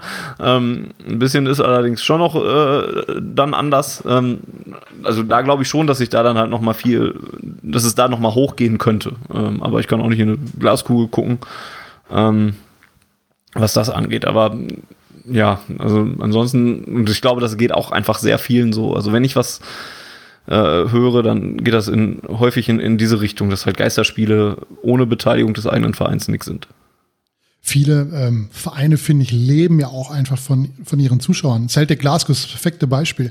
Ich würde mir nie ein Spiel von Celtic angucken, wo keine Zuschauer im Stadion sind, weil für mich der Faktor Celtic Glasgow vor allem die Zuschauer sind. Das gucke ich, weil die Stimmung da relativ gut ist. Auch über, über das TV-Gerät kommt es ja einigermaßen gut rüber.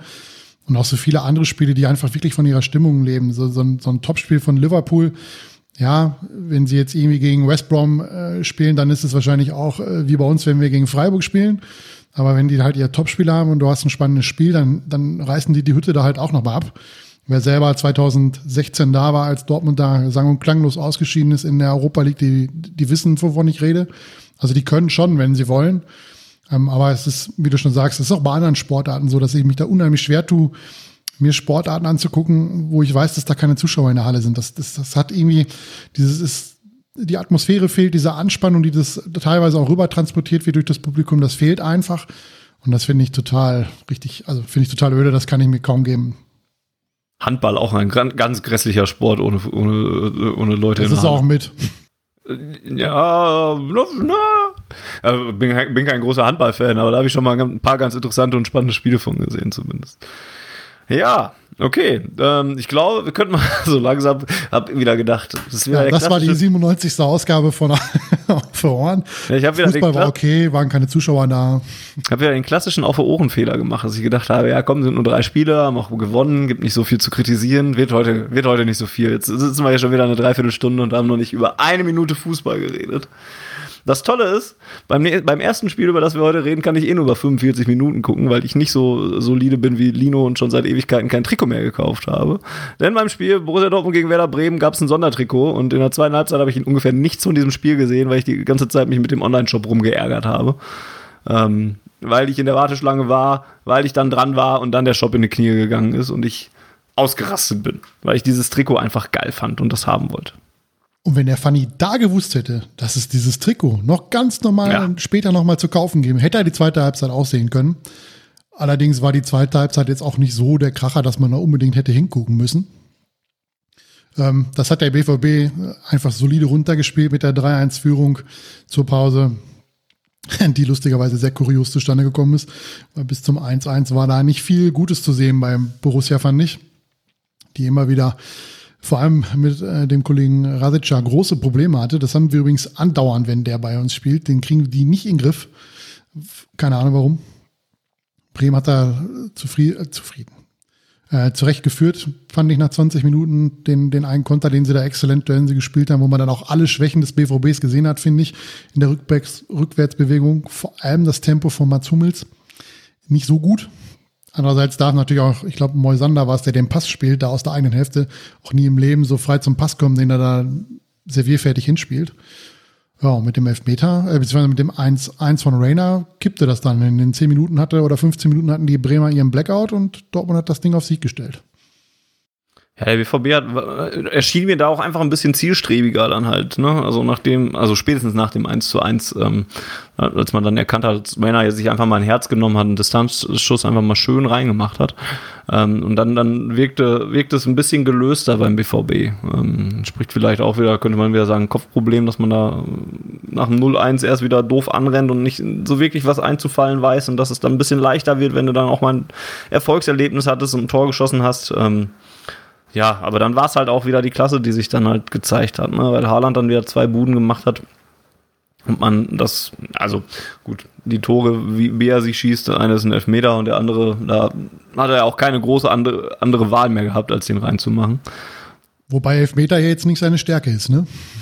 Ja, das ist beim BVB generell so, das stimmt. Ähm, dass äh, Elfmeter wohl keinerlei Stärke mehr sind. Außer Jane Sancho, der ist ja zum Glück wieder da, der kann demnächst wieder Elfmeter schießen. Hoffentlich. Ansonsten machen wir Elfmeterschießen üben. Ähm, ja, äh, und, und, und Lino hat gerade schon richt, zu Recht eingeworfen, den hätten wir wohl alle reingemacht. Das äh, sehe ich auch so. Ähm, Und wo wir gerade bei der 2011er Referenz war, äh, Nuri Sahin hat es ja auch damals leider nicht hinbekommen, gescheite Elfmeter zu schießen. Das stimmt. Dafür aber schöne Freistöße. Habe ich gestern nochmal in der WDR-Doku. Ach, ich bin gestern nostalgisch geworden. Äh, Wenn es die in der Mediathek gibt, äh, schaut ihr euch an. Wir haben eine grandiose Saison gespielt. Äh, guckt euch das an, war eine schöne, schöne Doku über eine Zeit, die jetzt schon zehn fucking Jahre her ist und ähm, sehr, sehr schön war. So, wie komme ich jetzt wieder zurück? Ähm, ähm, lange her äh, sind auch die Trikots gewesen, in denen der BVB gespielt hat. Äh, also als Anlehnung daraus. Äh, sind sehr schöne Sondertrikots übrigens, muss ich sagen. Ähm, ich möchte nicht zu viel Kritik gerade loswerden ähm, zu dieser ganzen Aktion. Da könnte man sich nämlich auch noch richtig drüber auskotzen. Ähm, warum man die während des Spiels bestellen muss, zum Beispiel. Ähm, warum man nicht direkt sagt, es gibt genug für alle. Äh, jada, jada, jada. Ähm, ich bin ja jetzt auch zufrieden, ich habe meins gekriegt und, und warte jetzt nur noch darauf, dass der Postbote es vorbeibringt. Ähm, Mit Flock oder ohne Flock? mit Flock. Ähm, nachdem ich dann mir erst Gedanken ge- gemacht habe darüber, wen ich mir da jetzt hinten drauf packe, ähm, war dann bei Lukas Piszczek gelandet, weil ich den noch nicht habe, als äh, einer von denjenigen äh, Dortmundern, die mh, jetzt so langsam scheiden und äh, noch nicht in meinem äh, Schrank stehen. Dann habe ich allerdings gesehen, dass es äh, auch die Option gibt, sich äh, alte Helden hinten drauf zu machen. Und jetzt ist es dann doch ein Trikot mit äh, Lars Ricken drauf geworden. Ähm, Freue ich mich drauf. Ähm, Was sich mir übrigens nicht so auch bis heute nicht wirklich richtig erschlossen hat, ist der Zeitpunkt, an dem es dieses Trikot gibt. Ähm, hat sich mir ehrlich gesagt nicht erschlossen, warum man das ausgerechnet jetzt gegen Werder Bremen hat. Ich hätte, ich hatte erst vermutet, dass das, weil das ja so ein 90er-Trikot ist, eventuell eine Referenz auf das Champions auf den Champions League Sieg sein sollte, der jetzt sich aber erst im nächsten Jahr zum 25. Mal. Deswegen habe ich eine Zeit lang gegrübelt, was der BVB damit eigentlich genau bezwecken wollte, warum es dieses Trikot genau an diesem Spieltag gegen den SV Werder Bremen gegeben hat und nicht irgendwie später, wenn auch wieder Zuschauer zugelassen sind, 25 Jahre nach München 97 irgendwie so, um das dann zu begründen. Ich glaube, sie haben sich halt auf ein Sondertrikot pro Saison erstmal ähm, verständigt. Ähm, das, letzte Saison gab es das, das ganz schwarze. War ja auch herausragend mit der Bestellung damals. Ist eigentlich noch schlimmer gewesen, weil das ja auch nur Leute bestellen konnten, die zu Hause waren und nicht die, die noch im Stadion waren. Ähm, jetzt musste man es dann halt parallel zum Fernseher machen. Das ging ja noch eher, wenn der Shop denn mitgemacht hätte. Ähm, und deswegen, also ein Trikot pro Saison und deswegen wäre es jetzt nicht später, also nicht in der nächsten Saison noch gegangen. Also klar, wäre auch gegangen, aber hätte man diese Saison halt keins gehabt. Ähm, aber warum gegen Bremen, konnte auch, glaube ich, keiner erklären. Das haben sie auch nicht versucht zu erklären. Ich glaube, es ging dann eher um 25 Jahre äh, Deutsche Meisterschaft, halt äh, Mitte der 90er. Ähm, ja, aber dann mehr, mehr Erklärung gab es dafür, glaube ich, auch nicht. Ähm, ja, ich könnte jetzt wieder anfangen und über Marvin Hitz meckern, ähm, weil, weil ich den fand auch nicht, dass der beim, beim 0-1 äh, sah der auch wieder nicht gut aus und auch in den anderen Spielen. Ich hab mich, ab, ab, am Wochenende habe ich getwittert, ich mag mich jetzt auch auf ihn eingeschossen haben, aber ich, also, ich habe mal die Frage in den Raum gestellt, was er wirklich besser macht als Roman Bürki. Und, und mir fällt nicht viel ein. Ähm, habe die Frage auf Twitter mal gestellt, habe häufig die Antwort gekriegt, der macht es spielerisch ein bisschen ruhiger und, und, und schießt den Ball nicht so oft ins Aus. Dann habe ich am letzten Samstag gegen Wolfsburg darauf geachtet und der pölt die Bälle genauso oft ins Aus wie Bürki. Ähm, also ich habe diesen ganzen Torwartwechsel immer noch nicht verstanden. Ich halte Roman Bürki immer noch einen Ticken für den besseren Torwart möchte jetzt nicht, dass wir jetzt im Saisonschlussspurt noch eine Torwart-Diskussion anfangen oder nochmal hin und her äh, zurückwechseln oder sowas, aber möchte einfach nur sagen, dass ich jetzt so immer noch retrospektiv eigentlich nicht so ganz verstanden habe, warum wir den Torwart gewechselt haben. Und ähm, ich nicht finde, dass Marvin Hitz jetzt wirklich ein Upgrade ist zu Roman Bücki. Ich glaube, es kommt nicht wirklich drauf an. Also ich meine, ich hätte das hier in der Runde auch schon mal gesagt. Ich glaube, dass wir nicht mehr oder weniger Punkte hätten, wenn äh, Roman Bürki durchgespielt hätte. Ähm, ich habe den Fehler eher immer in anderen Mannschaftsteilen gesehen. Also klar hat Hitz jetzt ein paar richtige Böcke gehabt, aber wir hätten ja immer noch äh, Zeit gehabt, das Ganze zu korrigieren. Und wenn wir in den Spielen eine funktionierende Mannschaft gehabt hätten, die in den Zweikämpfen präsent gewesen wäre und vorne die Chancen genutzt hätte, dann würden wir heute nicht über Marvin Hitch sprechen wahrscheinlich. Und ähm, ich glaube, dass jetzt zwischen Hitz und Bürki nicht so dieser Qualitätsunterschied ist, dass wir jetzt sagen könnten, okay, dann wären wir jetzt safe in der Champions League, wenn Bürki durchgespielt hätte oder so. Das sehe ich ähnlich. Kommt mir auch gerade bekannt vor. Haben wir da letzten Mal auch schon drüber geredet? Vor ja, haben ne? wir. Ja. ja. deswegen lassen wir es an der Stelle vielleicht einfach. Ähm, da wird sich ja auch. Aber du könntest das, das Thema jetzt wunderbar zu einer Überleitung äh, zum nächsten Spiel nutzen, weil da hat uns ja Marvin Hitz mit einer Glanzparade gegen Max Kruse den Arsch gerettet gegen Union Berlin. Das stimmt. Das Problem ist, dass wir noch eine Frage zu diesem Spiel gekriegt haben. Schade. so dass ich die Überleitung jetzt leider erstmal liegen lasse. Ich muss die aber nachher nochmal aufnehmen. Ich hatte, eingangs hatte ich gesagt, dass Andreas uns äh, geschrieben hat. Und ähm, der hat zum Beispiel nach dem Bremen-Spiel uns direkt angeschrieben, oder während des Bremen-Spiels glaube ich, schon geschrieben und hat gefragt, äh, wie bewertet ihr das, dass der ehemals so emotionale Erling Haaland jetzt bei seinen eigenen Toren nicht oder kaum sichtbar jubelt? Was ist da zerbrochen, war die Frage von ihm. Und ähm, ich konnte das zu dem Zeitpunkt noch nachvollziehen, weil er wirklich ähm, nach seinen beiden Toren gegen, gegen Werder Bremen überraschend unemotional ähm, gejubelt hat. Ähm, hatte allerdings beim 1 zu 1, das Rainer äh, erzählt hat, ähm, nicht das Gefühl, dass er unemotional war. Da war, da war er, glaube ich, der Erste, der bei Rainer war und, und hat auch mit ihm äh, zusammen gejubelt. Ein bisschen ist es mir allerdings auch aufgefallen, weil er ja so ein bisschen innerlich zerknirscht war. Der auch so eine kleine Phase, wo er nicht so gut getroffen hat, wo ihm so ein bisschen die Leichtigkeit halt auch gefehlt hat. Ähm, und wenn wir jetzt das Wolfsburg-Spiel mit reinnehmen, wo er wieder zwei äh, Tore gemacht hat ähm, und die dann auch sehr ausladend bejubelt hat und da auch die Leichtigkeit ein bisschen eher vorhanden, äh, vorhanden war. Ähm, das 2 zu 0 zum Beispiel war so ein Ball, wo er Anfang des Jahres null Probleme mit gehabt hat. Ähm, wo ich mir nicht sicher gewesen wäre, wenn er den Ball im Februar, März gekriegt hätte, ob er den so sicher reingemacht hätte. Also ist auch, un, nee, ist auch falsch, aber er hatte so eine kleine Phase, wo er solche Dinge hat nicht hundertprozentig verwandelt. Und jetzt hat er gegen Wolfsburg da wieder gar keine Zweifel daran gelassen. Und ja, man kann das so ein bisschen da rein interpretieren in die Jubel. Ich würde es allerdings insgesamt nicht zu hoch hängen. Der hatte halt einen kleinen, einen kleinen Durchhänger. Der Junge ist 20, ist der 20, 19, 20? Ähm, äh, und, und, und kann halt auch wahrscheinlich noch nicht jede Woche seine, also diese Maschinenleistung bringen. Also worüber reden wir hier? Der Junge hat jetzt 25 Saisontore oder sowas, ist ja immer noch total abgefahren, ist immer noch eine totale Maschine. Ähm, Arndt Zeigler hat einen schönen Spruch äh, gebracht, dass jeder eigentlich vor Erling Haaland wegrennen dürfte und dann den Rest des Spruchs habe ich leider nicht mehr so genau, dass irgendwie so ein Zug vor ihm weglaufen würde oder irgendwas war da. Ähm, ja, der ist immer noch ein überragender Typ und ich glaube, dass, dass ihm so ein bisschen Leichtigkeit jetzt schon wieder entgegengekommen ist und er jetzt ein bisschen leichter schon ist, aber sehe es halt, man muss das sehr, sehr vorsichtig behandeln. Also ich glaube jetzt nicht, dass er jetzt frustriert war oder komplett abgestumpft ist oder irgendwie sowas, ähm, sondern dass er einfach einen kleinen Durchhänger hatte. Volker, wie siehst du das? Also gerade bei dem Bremen-Spiel, beim, beim zweiten Treffer, den er macht, wo er völlig frei nach einem Flipper-Nummer da in der Bremer Innenverteidigung die, den Ball vor die Füße bekommt, wenn er da ausrastet, dann hätte er gerade das Tor des Jahres geschossen, dann frage ich mich, ob er noch alle Tassen im Schrank hat. Also ja, ich sag mal, das, das war eine richtige Slapstick-Nummer, wo er 0,3 Prozent Anteil hat, dass der Ball ins Tor geht. Dass er da nicht so richtig emotional aus sich rausgeht, kann ich, kann ich verstehen. Beim Elfmeter könnte ich jetzt reininterpretieren, dass er einfach schlichtweg erleichtert war, dass er den so souverän da reingemacht hat, weil den hat er ja wirklich mal richtig gut geschossen. Das ist ja auch nicht gerade seine Stärke, wie wir dann eine Woche später festgestellt haben oder drei Tage später festgestellt haben, dass Elfmeter nicht so sein Ding ist. Und ja, mein Gott, das sind halt, das sind halt auch nur Menschen. Ne? Vielleicht hat er auch einfach mal an dem Tag schlechte Laune gehabt. Das kann ja auch mal sein, was weiß ich, oder wir wissen es nicht, was, was in ihm, was mit ihm da los war. Und wie gesagt, Wolfsburg hat das ganz normal, sah es wieder aus wie immer wieder seine Mitspieler dem Boden gleich gemacht, wenn er ein Tor geschossen hat und dann, das passt schon. Ich glaube, ich weiß, worauf es hinaus soll, ob, ob Erling Haaland sich vielleicht vom BVB schon verabschiedet hat.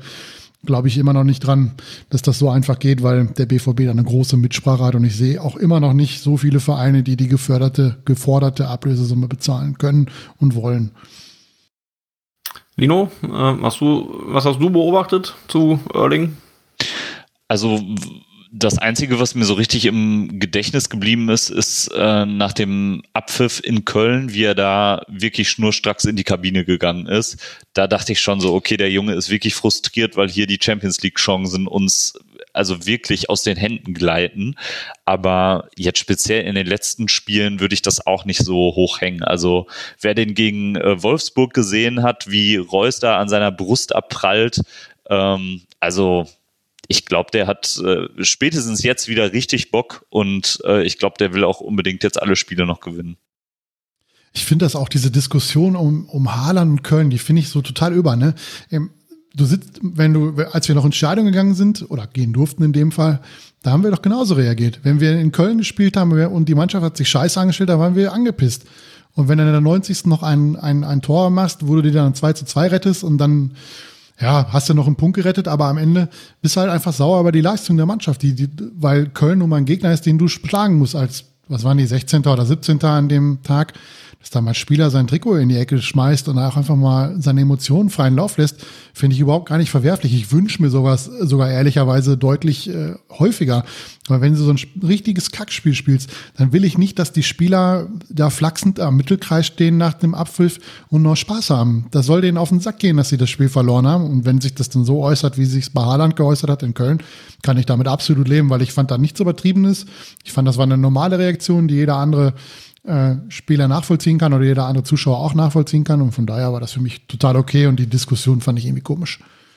Ja, gerade letzteres, ne, dass man es eigentlich ja auch sogar sehen möchte, dass, dass es ähm, Spieler gibt, die, die das nicht egal lässt, wie sie da äh, spielen und, und wie das Spiel ausgeht und so weiter.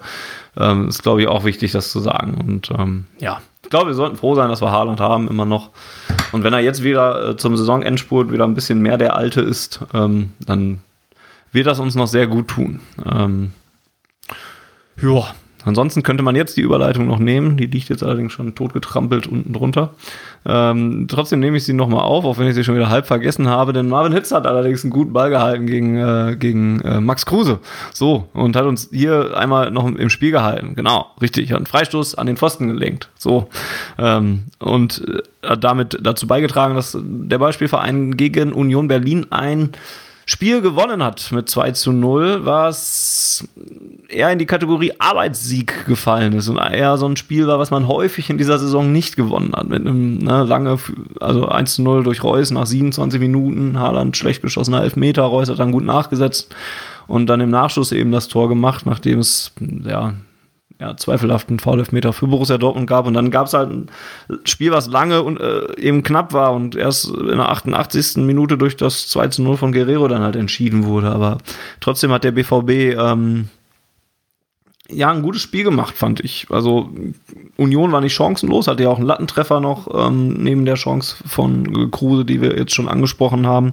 Ähm, der BVB hat aber auch ein paar gute Chancen, hätte sich vielleicht eben ein bisschen eher noch belohnen können und das ein bisschen deutlicher machen können, hat sich aber insgesamt recht gut angestellt. Ähm, und, und eigentlich ein gutes Spiel gemacht. Sancho ist wieder eingewechselt worden, ähm, hat auch direkt gezeigt, dass der gefehlt hat in den letzten Wochen, ähm, weil der direkt eine andere Dynamik in das Spiel reingebracht hat. Ähm, ja, und ansonsten war es insgesamt, fand ich eher souverän. Ein bisschen hat man sich zu schwer gemacht, weil man die Chancen nicht genutzt hat. Da, war, da hatte Horland zum Beispiel auch so ein, so ein, paar Szenen, die er sonst hat nicht unbedingt liegen lassen, ähm, die er hier dann halt nicht genutzt hat. Ähm, ja, aber insgesamt vor allen Dingen, weil Union Berlin ja nun mal auch ein unangenehmer Gegner für jede Mannschaft in der Bundesliga aktuell ist. Ähm, das liest sich auf dem Papier so wie ein Pflichtsieg. Ist es für Borussia Dortmund wahrscheinlich auch, wenn man in der Champions League kommen will, zu Hause gegen Union. Aber ist halt nichts, was du so einfach mitnimmst. Und das hat sich hier in dem Spiel eigentlich ganz gut gezeigt. Ähm, Lino glaube, vor drei, vier Wochen hätten wir das noch außer Hand gegeben. Aber ich hatte tatsächlich im Laufe der zweiten Halbzeit ein ganz gutes Gefühl. Und wie du sagst, ich würde es auch als Arbeitssieg abstempeln. Also, wenn man ehrlich ist, hätte man da den Sack schon früher zumachen müssen. Ähm, aber ich glaube, im Großen und Ganzen kann man da sehr zufrieden sein mit der Leistung. Was man, glaube ich, bei Union extrem unterschätzt, ist, dass die sauschwer zu schlagen sind. Die haben nur sieben Spiele verloren. Die haben gegen Bayern beide Spiele nicht verloren zum Beispiel, sowohl auswärts als auch zu Hause 1-1 gespielt. Zu Hause sind sie ja noch eine Nummer, noch eine Nummer stärker als, als auswärts. Und äh, wenn du, wenn du 13 Mal unentschieden spielst und damit so viele Punkte holst wie der FC Schalke 04 in der kompletten Saison bisher, dann ist das 2 zu 0 für den BVB, glaube ich, ja, sehr, sehr hoch einzuschätzen, weil man eben das Spiel halt gewonnen hat, äh, was, was vielen anderen Mannschaften nicht gelungen ist. Und äh, ja, ich würde Lino vielleicht sogar zustimmen, dass der BVB das Spiel vor, ja, so noch vor den Champions League Spielen gegen Manchester in der, in der Reihe verloren hätte. So. Also mit einer Leistung wie gegen Eintracht Frankfurt zum Beispiel wäre das Spiel am Ende, hätte man das nicht gewonnen, glaube ich. Aber man hat es da relativ gut angestellt, war, war, fand ich, bis auf Chan direkt am Anfang nach zwölf Sekunden. Und diesen einen Freistoß hatte Union jetzt nicht so die Mega-Chancen, wenn ich das richtig im Kopf habe. Da war man defensiv eigentlich ganz gut dabei. Und ja, es ist aber eine Mischung. Ne? Wenn du volle, volle Kapelle nach vorne spielst und fängst dir dann ein und steht 1-1, dann ist das auch wieder falsch. Von daher 2-0 Arbeitssieg und äh, das passt dann schon. Für den BVB waren die drei Punkte unheimlich wichtig. Und man hat halt das gemacht, was man in dieser Situation machen muss. Hurra-Fußball kann man sich dann erlauben, wenn, wenn die Nummer wieder läuft. Jo, ansonsten äh, hat sich Hummels in der Partie eine relativ dumme, jetzt retrospektiv zum Glück nicht ganz so schlimme gelbe Karte abgeholt. Das war dann seine fünfte gelbe und äh, er hat gegen Wolfsburg dann halt zugucken müssen. Äh, oder in Wolfsburg zugucken müssen. Ähm, Nachdem das passiert ist, hatte ich allerdings ein ganz schlechtes Gefühl, ähm, nachdem ich gesehen habe. Da, also, und Hummels merkt, wusste auch sofort selber, dass das einfach ein dummes Foul war und hat sich sofort über seine fünfte Gelbe geärgert. Ähm, und ich hatte dann halt Angst, weil Emre Can dann wahrscheinlich, also ist dann ja wieder äh, jetzt auch in die Innenverteidigung mitgerückt und der hatte nun mal jetzt zuletzt keine ganz so guten Partien.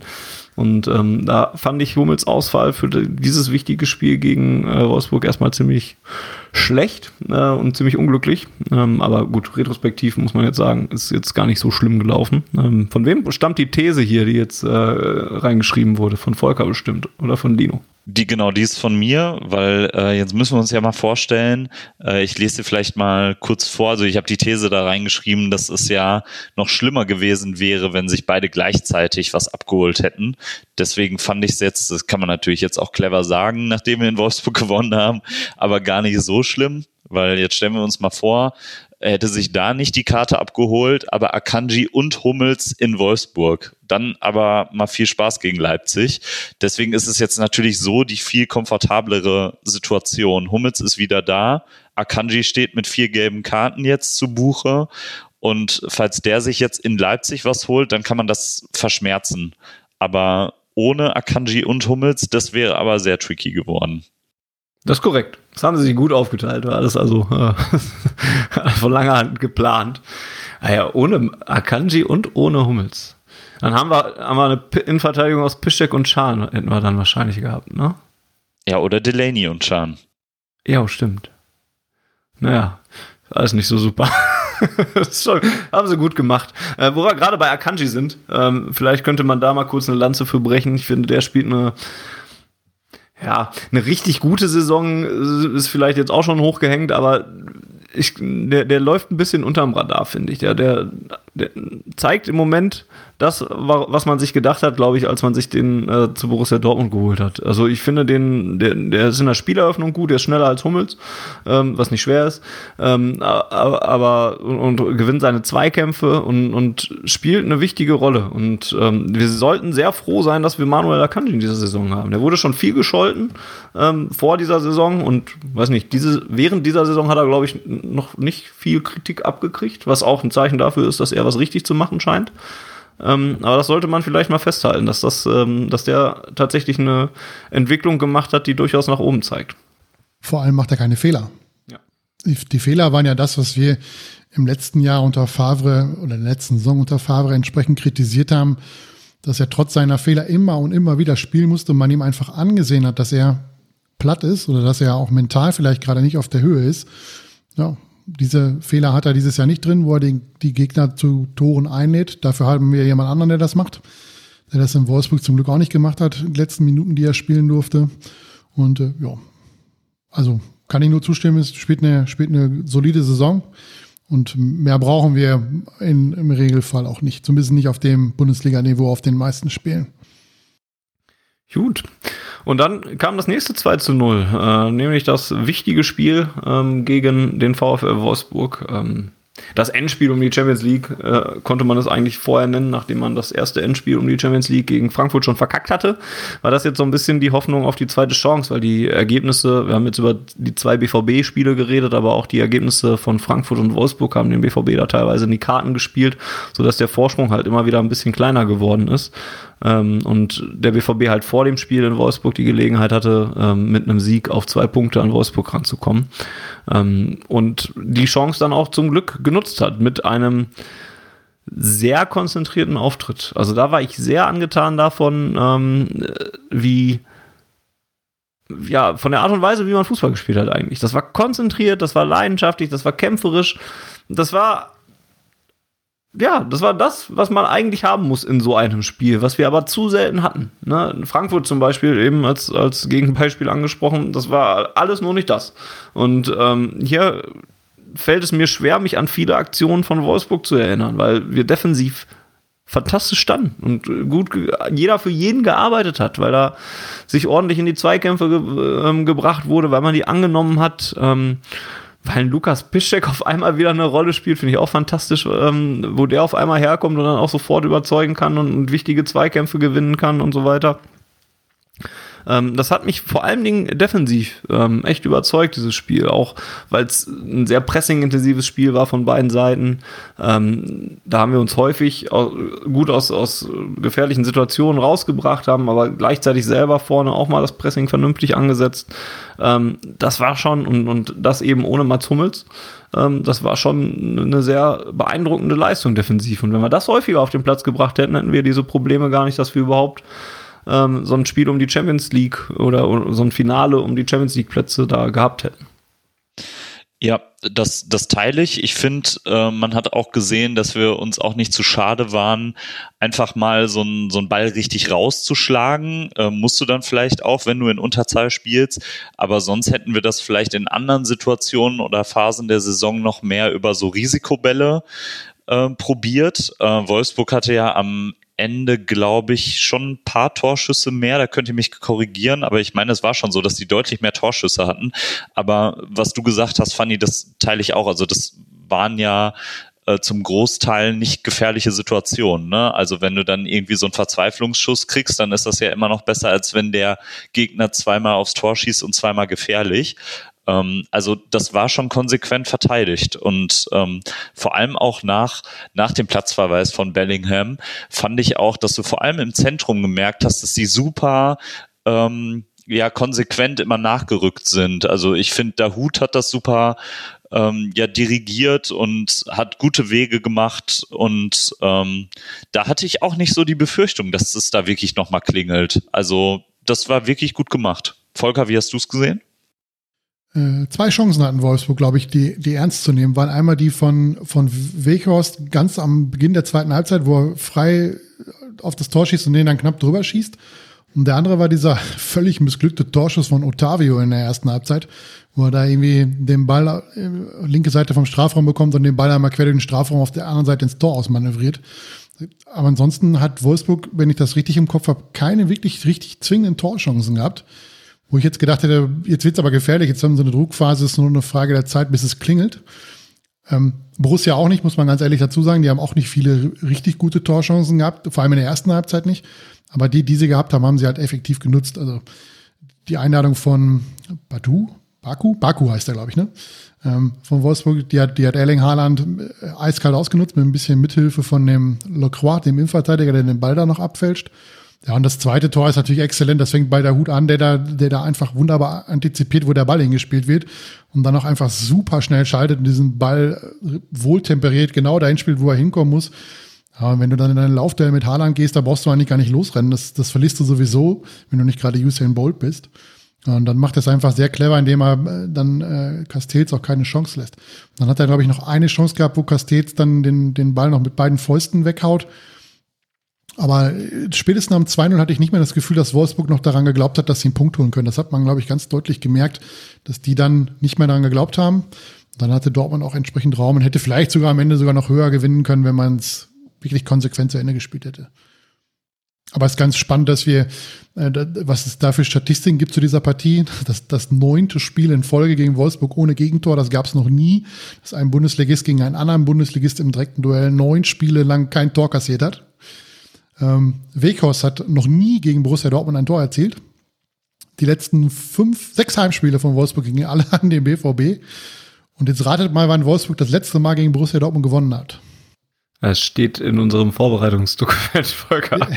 Deswegen nicht reingucken. ist zu spät. Das ist das Pokalfinale 2015 gegen den VfL Wolfsburg, wo ein gewisser Kevin de Bruyne, äh, Kollege Kai Dittmann bekommt gerade einen Feuchten, wenn er den Namen hört. Und äh, das war der letzte Sieg des VfL Wolfsburg. Seit dem Pokalfinale haben die gegen Dortmund kein Spiel mehr gewonnen. Ich finde, das ist eine gerechte Strafe dafür, dass sie das Pokalfinale gegen uns gewonnen haben. Wir hätten es umgekehrt machen können, aber wollten sie ja nicht. Ja, und dann vor allem in so einem läppischen Autokor, so durch die Wolfsburger Innenstadt. Ähm, also dafür ist das wirklich die Betriple. Ja, ähm, was, was bei, bei diesen ähm, äh, Torschussstatistiken, die Lino ja auch gerade anspricht, da ging der Sky-Kommentator auch fürchterlich mit auf den Sack, der die ganze Zeit die Wolfsburger so stark geredet hat. Ähm, äh, acht ich übertreibe jetzt 18 zu 3 Torschüsse für Wolfsburg oder sowas. Und dann nächste Statistik war aber einer davon ging aufs Tor und drei beim BVB dann halt oder sowas. Ne? Aber ist auch so ein bisschen absurd, was da teilweise als Torschuss gezählt wird. Ansonsten hat Volker, glaube ich, die beiden Chancen von Wolfsburg gerade ganz gut aufgezählt.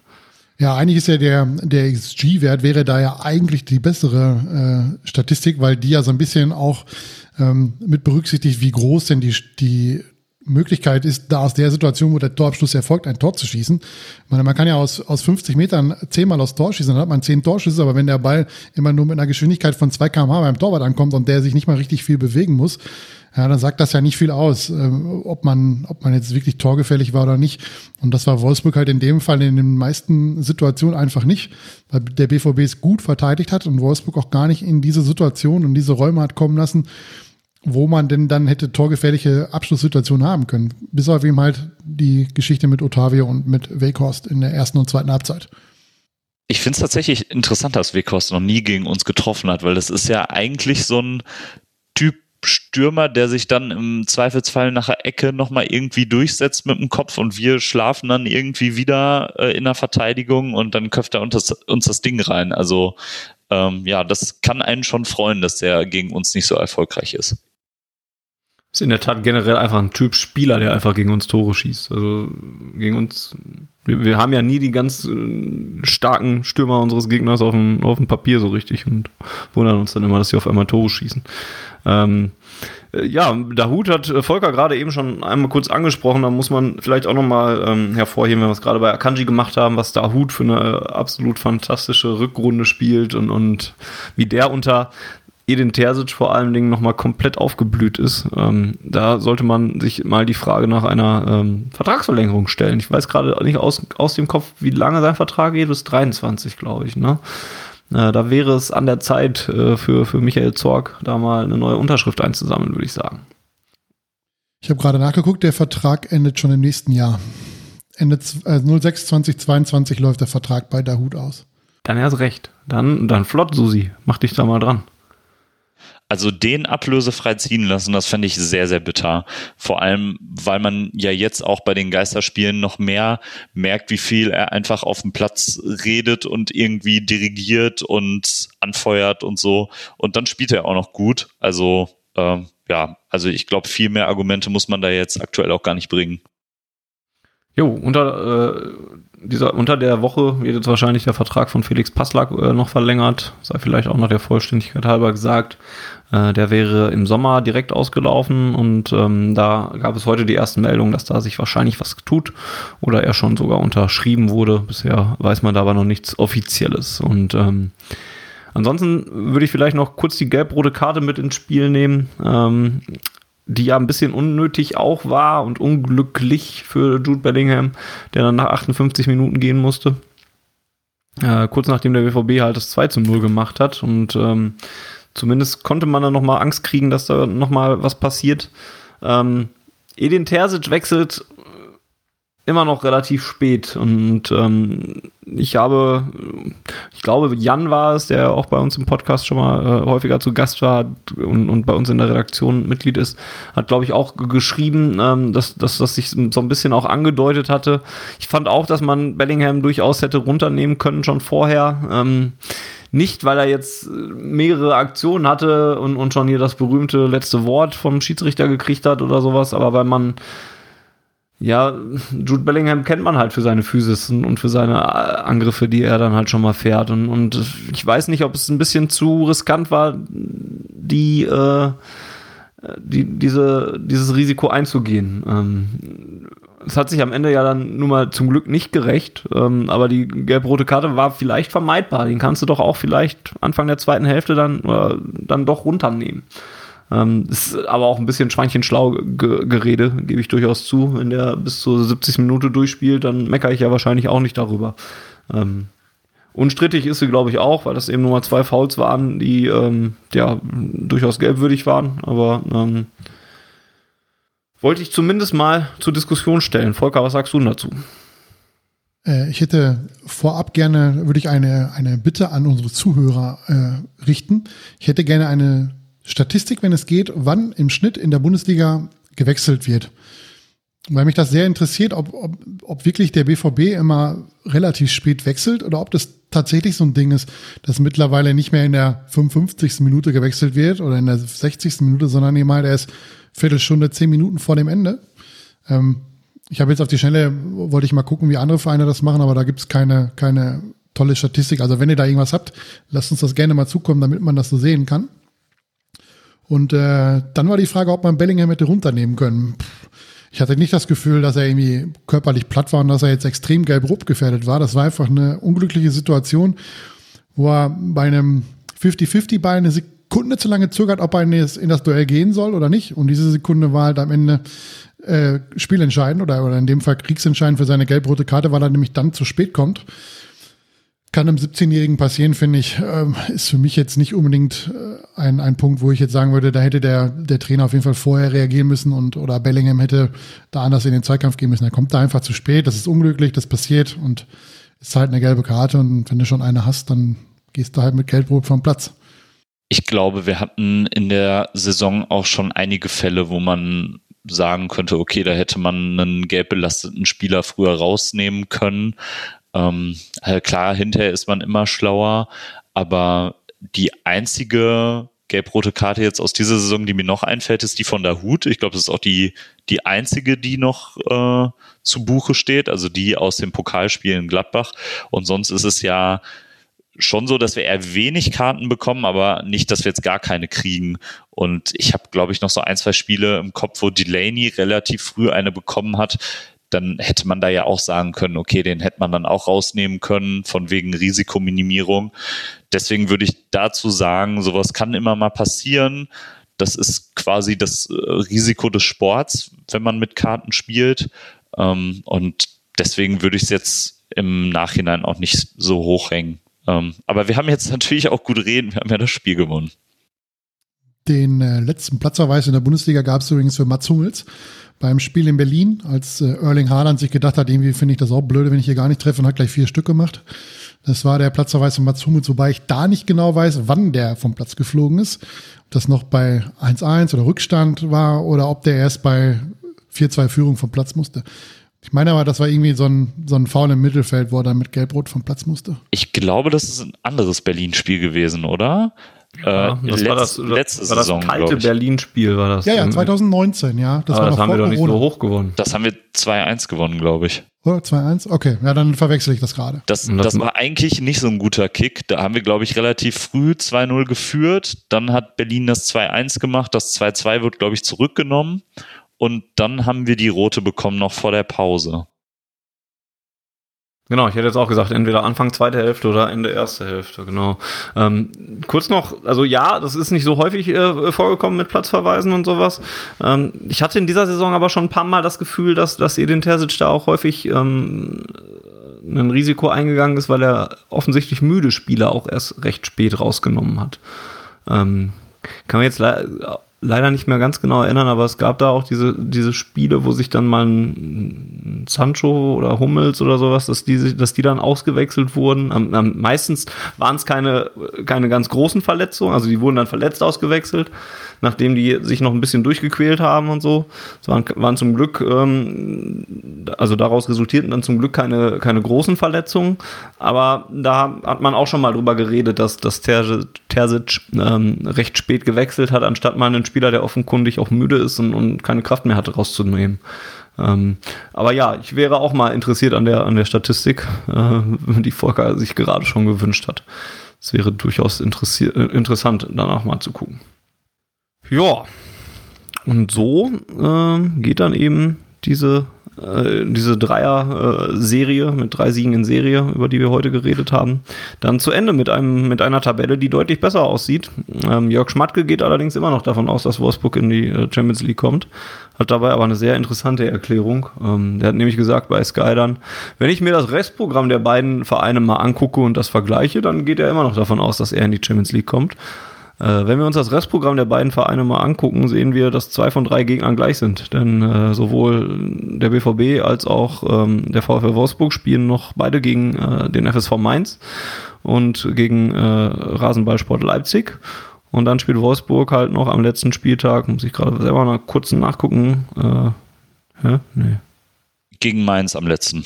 Gegen Mainz, genau. Und Leipzig. Und nächste Woche spielen sie. Gegen Union. Ah ja, gegen Union, das ist der dritte Gegner, den die Dortmunder nicht haben, genau, richtig. Ähm, ja, alleine für diese dumme Aussage von Schmatke würde ich die Wolfsburger gerne noch kriegen. Ähm, erinnert ihr euch noch, vor ein paar Ausgaben habe ich mal gesagt, wenn wir noch wen kriegen, dann vielleicht doch eher die Wolfsburger und äh, hab's dann nachfolgend dann auch wieder eher selber wieder in Frage gestellt. Deswegen möchte ich mich jetzt nicht zu sehr damit schmücken. Ähm, aber da habe ich auf das schwere Restprogramm äh, verwiesen. Bei Frankfurt, die ja jetzt auch nur noch einen Punkt vor uns sind, ist das Restprogramm verhältnisweise leichter.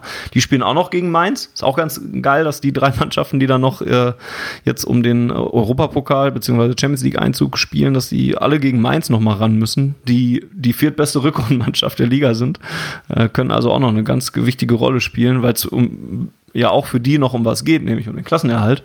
Ähm, Ansonsten spielt Frankfurt noch gegen die Blauen. Das ist dann ein geschenkter Sieg. Und gegen Freiburg am letzten Spieltag. Also da weiß ich nicht, ob die da noch wirklich viel liegen lassen. Ähm, nichtsdestotrotz ist man wieder in Reichweite und äh, hat die Champions League wieder vor Augen. Äh, Volker, was glaubst du denn, wie stehen jetzt die Chancen für Borussia Dortmund äh, am Ende doch noch unter den Top 4 zu landen? Ja, deutlich besser als beim letzten Mal. Ach. jetzt, da lehne ich mich jetzt weit mit aus dem Fenster. Ähm, ich habe es ja eingangs schon gesagt, bevor der Aufnahme, wenn Dortmund seine drei Spiele gewinnt, dann sind sie auf jeden Fall dabei. Ich bin mir relativ sicher, dass Frankfurt und oder Wolfsburg keine neuen Punkte holen, also beide keine neuen Punkte holen, sondern einer lässt irgendwo was liegen. Ähm, schwierig wird es, glaube ich, schon, wenn Dortmund ein Spiel nicht gewinnt. Vermutlich das in Mainz dann. Was ja auf dem Papier das leichteste ist, aber wie du schon sagst, Mainz ist richtig gut drauf unter Bo Svensson, hat auch die Bayern geschlagen, hat Leipzig äh, gegen Mainz verloren, ich weiß es nicht.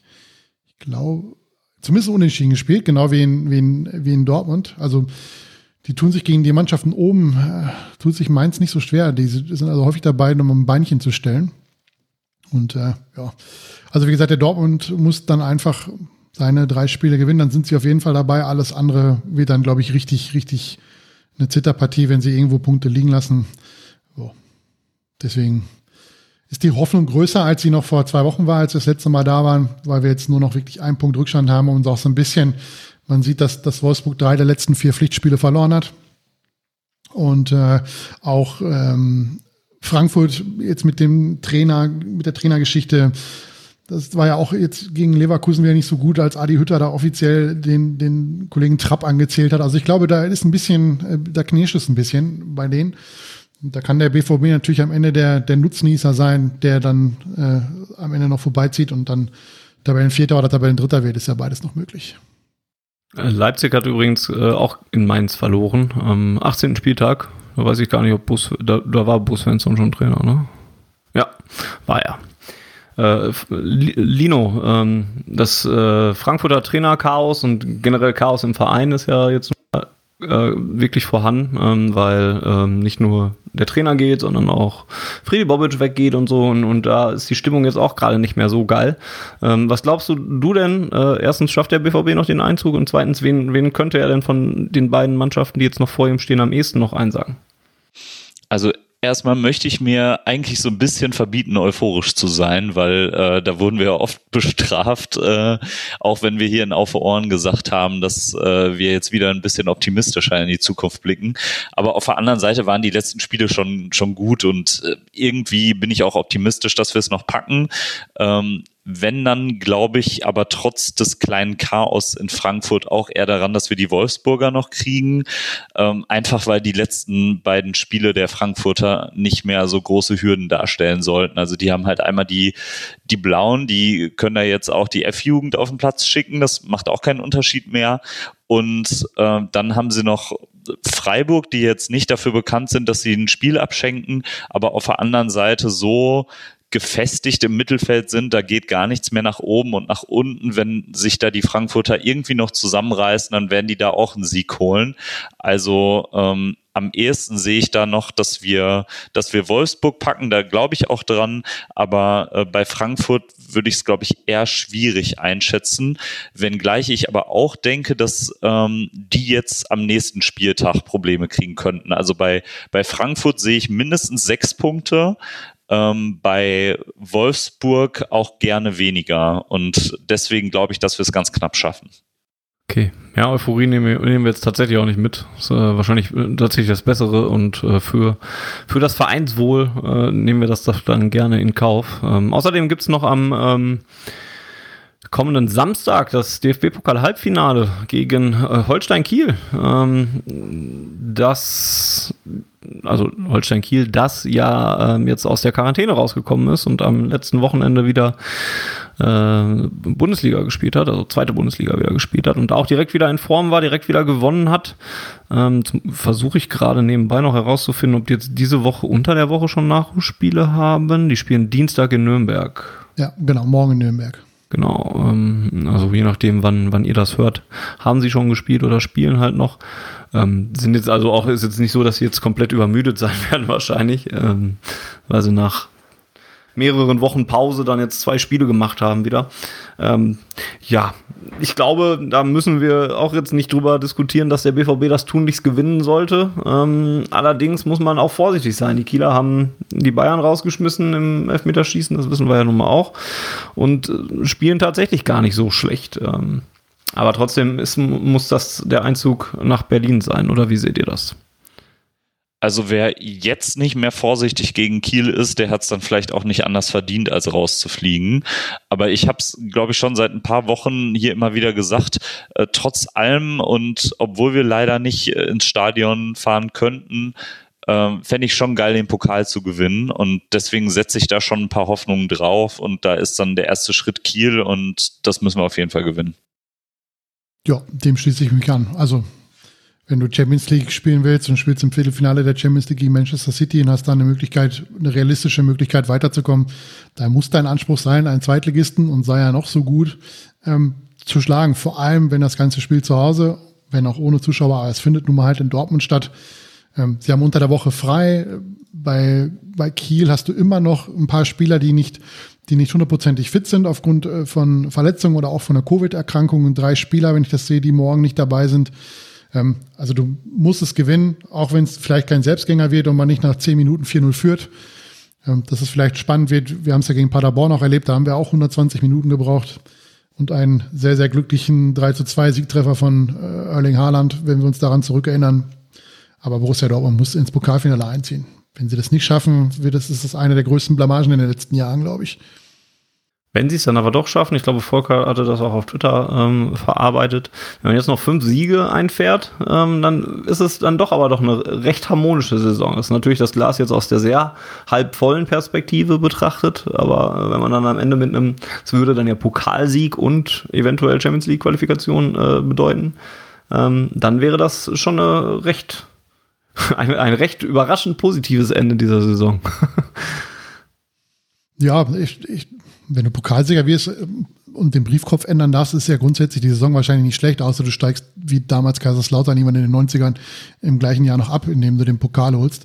Ähm, ich denke schon, dass wenn man sich am Ende für die Champions League qualifiziert und den DFB-Pokal holt, dass man die Saison zumindest noch als gelungen bezeichnen darf.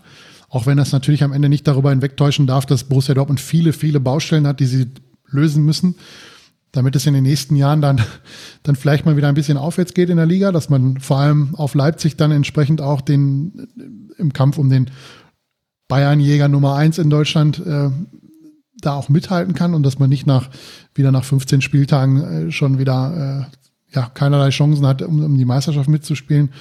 Und der Umbruch, der, dem der BVB bevorsteht, ja, das wird spannend in den nächsten Jahren, aber da müssen sie halt dran arbeiten. Und da darf jetzt gerade auch der Saison Schlussspurt nicht drüber wegblenden, auch wenn er jetzt relativ gut läuft. Die Baustellen sind weiterhin da. Wenn es dann wieder nicht läuft, tauen sie alle wieder auf. Und wenn man sie jetzt nicht behebt, dann behebt man sie vielleicht auch nie. Ja gut, dann nehmen wir das doch mal so mit. Ähm, ja, und ich glaube. Ich kann übrigens noch eben sagen, dass, dass wenn der BVB ins Pokalfinale einziehen sollte, das mhm. Pokalfinale findet ohne Zuschauer statt. Es gab ja mal den, das, das, Ansinnen des DFBs oder so grobe Planung, dass eventuell Zuschauer zugelassen werden sollen oder sollten. Hat aber die, das Land Berlin entsprechend einen Riegel vorgeschoben. Es wäre auch, glaube ich, unter aktuellen Covid-Bedingungen nicht, nicht zu verkaufen gewesen, warum man beim Pokalfinale plötzlich irgendwie 5, 6, 10, 15.000 Zuschauer zulässt und durchs, durchs Land reisen lässt, äh, dass die da entsprechend das Pokalfinale gucken können. Das Ganze findet statt am 13. Mai, Christi Himmelfahrt, ein Donnerstag. Und wenn dort dann entweder Borussia Dortmund sich mit Werder Bremen oder mit äh, den Leipzigern trifft, wird das Spiel in Mainz von Samstag auf Sonntag verschoben und das würde dann auch die Begegnung entweder von Leipzig gegen Wolfsburg oder gegen wen Werder Bremen dann da auch immer spielen muss, ähm, geschehen, sodass halt am 33. Spieltag dann zwei Sonntagsspiele stattfinden. Kleiner Vorgeschmack auf das, was dann ab nächste Saison gilt, weil dann ist der 33. Spieltag nämlich kein Spieltag mehr, der um 15.30 Uhr neunmal angepfiffen wird, sondern der wird genauso gehandhabt wie alle anderen Spieltage vorher auch. Ach, das war mir neu. Okay. Das wusste ich auch nicht, finde ich scheiße. Dann habt ihr noch was gelernt. Und äh, ja, das ist nur der 34. Spieltag, also im Prinzip wie in allen anderen Ligen auch, in England, Spanien, Italien, die machen das alle auch so, dass halt nur noch der letzte Spieltag ein Spieltag ist, der mit allen Mannschaften äh, zeitgleich angepfiffen wird. Wobei ich bei den Spaniern mir sogar gar nicht sicher bin, ob die das tatsächlich so machen oder ob die wirklich nur die, die wichtigen Spiele, Abstieg, Aufstieg, Meisterschaft, wie auch immer, dann zeitgleich anpfeifen, aber sich immer noch aussuchen, ob sie es samstags um 10 oder um 0 oder um 18 oder um 16 Uhr machen. Das weiß ich ehrlich gesagt gar nicht. Aber in Deutschland wird das auch eingeführt ab nächste Saison. Ja, okay.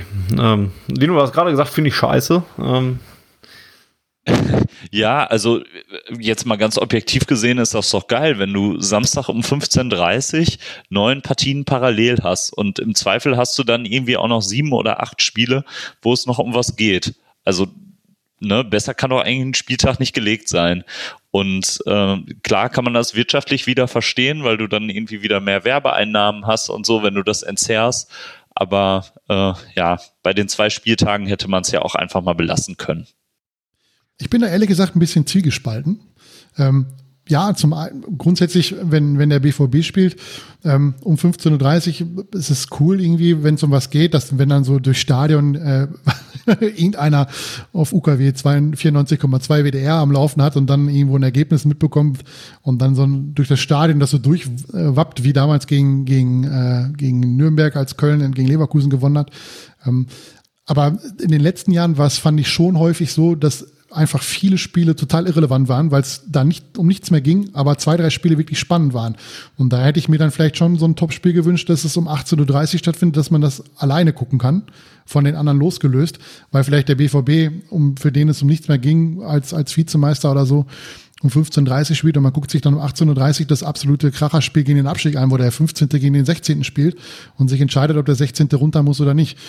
Also es ist immer, glaube ich, hängt immer davon ab, was der Spieltag auch so bietet. Und wenn er, wenn er richtig spannendes Spiel bietet, nur ein spannendes Spiel, ich glaube, dann ist so eine, so eine Aufteilung gar nicht so schlecht.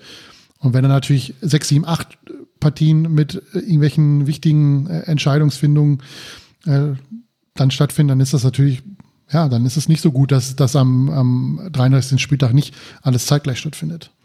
Auf der anderen Seite umgehst du dann so, dass dir Sky an einem letzten Spieltag sonntags um 15.30 Uhr noch irgendwie Hoffenheim gegen Augsburg als äh, Kracher verkauft. Ja gut, ist mir egal, das würde ich ja nicht einschalten. Aber wenn es diese Option wirklich gibt, dass es um was geht, ist es ja, also ich finde es nicht grundsätzlich schlecht. Es kommt immer darauf an, was für Konstellation du hast. Und wenn es wirklich um ein Spiel geht, was danach entscheidend ist, dann finde ich das schon nicht so schlecht, dass das dann isoliert steht und dass man sich das vielleicht auch angucken kann, wenn man das möchte. Ja, als, also als Fan, der vielleicht, ich sage jetzt mal, nehmen wir jetzt mal das Beispiel, der FC Schalke 04 würde an dem Spieltag absteigen können. Das hat er jetzt zum Glück jetzt schon deutlich eher hinbekommen. Aber dann würden wir natürlich das total geil finden, wenn wir uns das angucken könnten. Ich finde es nicht grundsätzlich schlecht, gerade diese ganzen Spiele auszusortieren, die da alle äh, total langweilig sind, um 15.30 Uhr, wo es eigentlich um nichts mehr geht, ähm, dass man die dann so ein bisschen von den anderen abtrennt, wo es noch um, um die um die Wurst geht. Finde ich nicht so verkehrt. Und am 34. Spieltag, dass da alles parallel läuft, das äh, ist, glaube ich, verpflichtend. Das muss auch so sein, damit es da keine Wettbewerbsverzerrung gibt. Ja, tatsächlich muss ich aber sagen, so habe ich es vorher noch nicht gesehen und äh, ja, da muss ich dir irgendwie auch zustimmen. Hat, glaube ich, alles einfach seine Vor- und Nachteile. Deswegen finde ich mich da auch ein bisschen bei euch in der Mitte wieder. Gut, okay. Ich glaube, wenn sonst niemand mehr irgendwas äh, anzusprechen hat, was ihm noch so im Kopf äh, vorgeht, haben wir wieder äh, ganz gut äh, diese Ausgabe gefüllt. Oder möchte noch jemand äh, ein Thema in den Raum werfen? Also ich kann dich noch kurz bezüglich Felix Passlack, das kommt von, äh, von der Westen, von Sebastian Wessling. Der hat geschrieben, dass äh, Passlack seinen Vertrag um ein Jahr beim BVB verlängert hat. Es gibt aber noch nichts Offizielles seitens der Borussia. Ich stelle mir gerade die Frage, ob das für den Profibereich oder für die U23 ist. Oder ob er für beide eingesetzt wird. Weil er hat ja jetzt in den letzten Wochen überhaupt keine Rolle mehr gespielt. Verletzt war er, glaube ich, auch nicht, weil er hat ja ein Spiel U 23 gespielt, irgendwie vor ein paar Wochen. Also mich überrascht die Vertragsverlängerung ehrlicherweise so ein bisschen, weil ich nicht sehe, wo er spielen soll. Glaube ich, so ein bisschen, ähm, also ich schätze schon, dass es für beides sein wird. So ein bisschen Backup-Plan, glaube ich. Ne? Pischek geht äh, nach der Saison. Und dann mal schauen, vielleicht weiß man noch nicht so ganz, was, was auf der Rechtsverteidigerposition da so geht. Da, da gibt es ja noch durchaus Handlungsbedarf, nicht nur weil Pischek geht, sondern weil Thomas Meunier noch nicht so überzeugt und Matteo Morey da zwar jetzt ja auch ein paar gute Partien gemacht hat, aber man auch noch nicht so genau weiß. Und Vielleicht will man sich dann einfach so ein bisschen Sicherheit haben, als einfach zu wissen, okay, dann ist äh, Passlag auch noch weg. Ähm, also haben wir gar keinen Plan mehr. Passlag wird jetzt nicht das meiste Gehalt verdienen, glaube ich, und, und jetzt auch keine Ansprüche darauf haben, jedes Mal in der Bundesliga zu spielen. Ähm, und dann hat man zumindest den in der Hinterhand. Und wenn man sich jetzt noch jemanden extern äh, angeln sollte und wenn das gelingt, ähm, dass man da noch einen neuen Spieler holt für diese Position, dann macht Passlack wahrscheinlich eher Spiele in der U23. Und äh, wenn nicht und, oder wenn es dünn besetzt bleibt, dann, dann bleibt der halt eine Option, so wie er die Anfang des Jahres dann halt auch war vielleicht. So könnte ich mir zumindest ein bisschen erklären, dass es so in diese Richtung gedacht ist. Und ich glaube auch, dass es echt schwierig ist, gute Außenverteidiger zu bekommen. Also das erleben wir ja auch. Also klar haben wir irgendwie Glück mit Guerrero, aber sonst ist es da wohl schon schwierig, so wie ich das jetzt beurteilen kann, jemanden zu finden. Ähm, und da ist dann vielleicht Felix Passlack als Backup nicht die schlechteste Lösung. Sind halt auch vor allem sehr teuer, ne? Wir haben ja, wir haben es ja gesehen, wir hätten Hakimi ja gerne gehabt. Der ist für richtig viel Geld äh, zu Inter Mailand gewechselt. Und der war ja jetzt auch defensiv nicht, nicht über jeden Zweifel erhaben, sondern vor allem offensiv war er richtig gut. Von daher hast du da schon recht. Das sind, entweder sind sie, wenn du sie nicht selber aus der eigenen Jugend bekommst, sind sie halt sehr, sehr teuer oder halt ein Risiko wie Thomas Meunier. Übrigens, weil ich Hakimi komplett aus den Augen verloren habe. Äh, Bringt es auf 32 Spiele von 33 möglichen in der Serie A. Hat sechs Tore geschossen, sieben Vorlagen gegeben scheint sich ganz gut weiterentwickelt zu haben oder das bestätigt zu haben, was er so bei uns gezeigt hat. Ha, das ist echt schade, dass er nicht mehr da ist, aber der war halt wirklich sehr teuer. Das stimmt wohl. Gut. Dann versuche ich noch einen, äh, nee, unternehme ich noch einen Versuch, diese Ausgabe abzumoderieren, bis Volker mir ein neues äh, Gesprächsthema noch hier äh, reinpflanzt. Das tut er nicht, Lino auch nicht.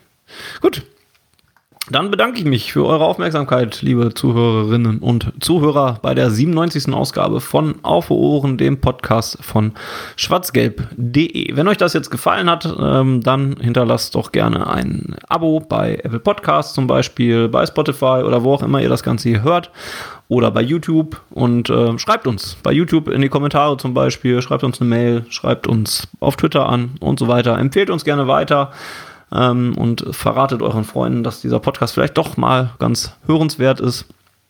Und wenn ihr uns ähm, ein bisschen mehr unterstützen wollt, könnt ihr das Ganze auf schwarzgelb.de slash unterstützen tun und uns dabei dann helfen, dass wir zum Beispiel Serverkosten und Equipment äh, bezahlen. Denn schwarzgelb.de ist einfach ein ehrenamtliches Projekt, äh, wofür keiner von uns Geld verdient, ähm, wo aber dann halt doch teilweise ein paar Kosten entstehen, ähm, die wir mit eurer Hilfe dann aber gedeckelt kriegen.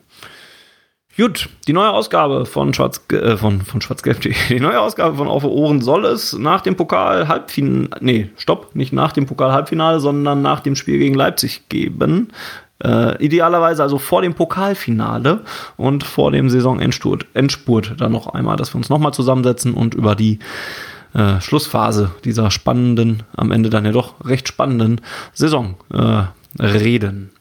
Ich bedanke mich wie immer nicht nur bei euch Hörern äh, und Hörerinnen, sondern auch bei Volker. Vielen Dank fürs Knöpfe drücken in der Technik und für die Meinung, die du kundgegeben hast.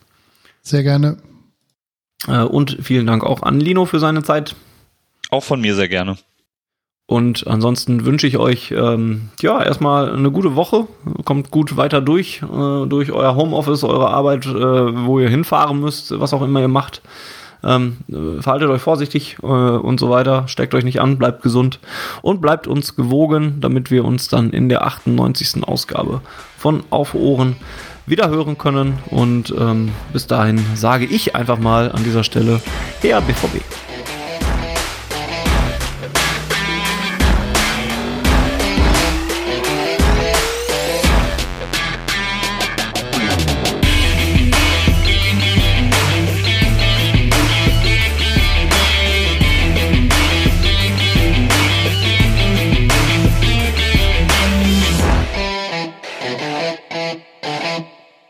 Die Zuhörerzahl, wie immer präsentiert von schwarzgelb.de, dem Fanzine über Borussia Dortmund. Auf Ohren bedankt sich bei 19.009 Zuhörern ausverkauft.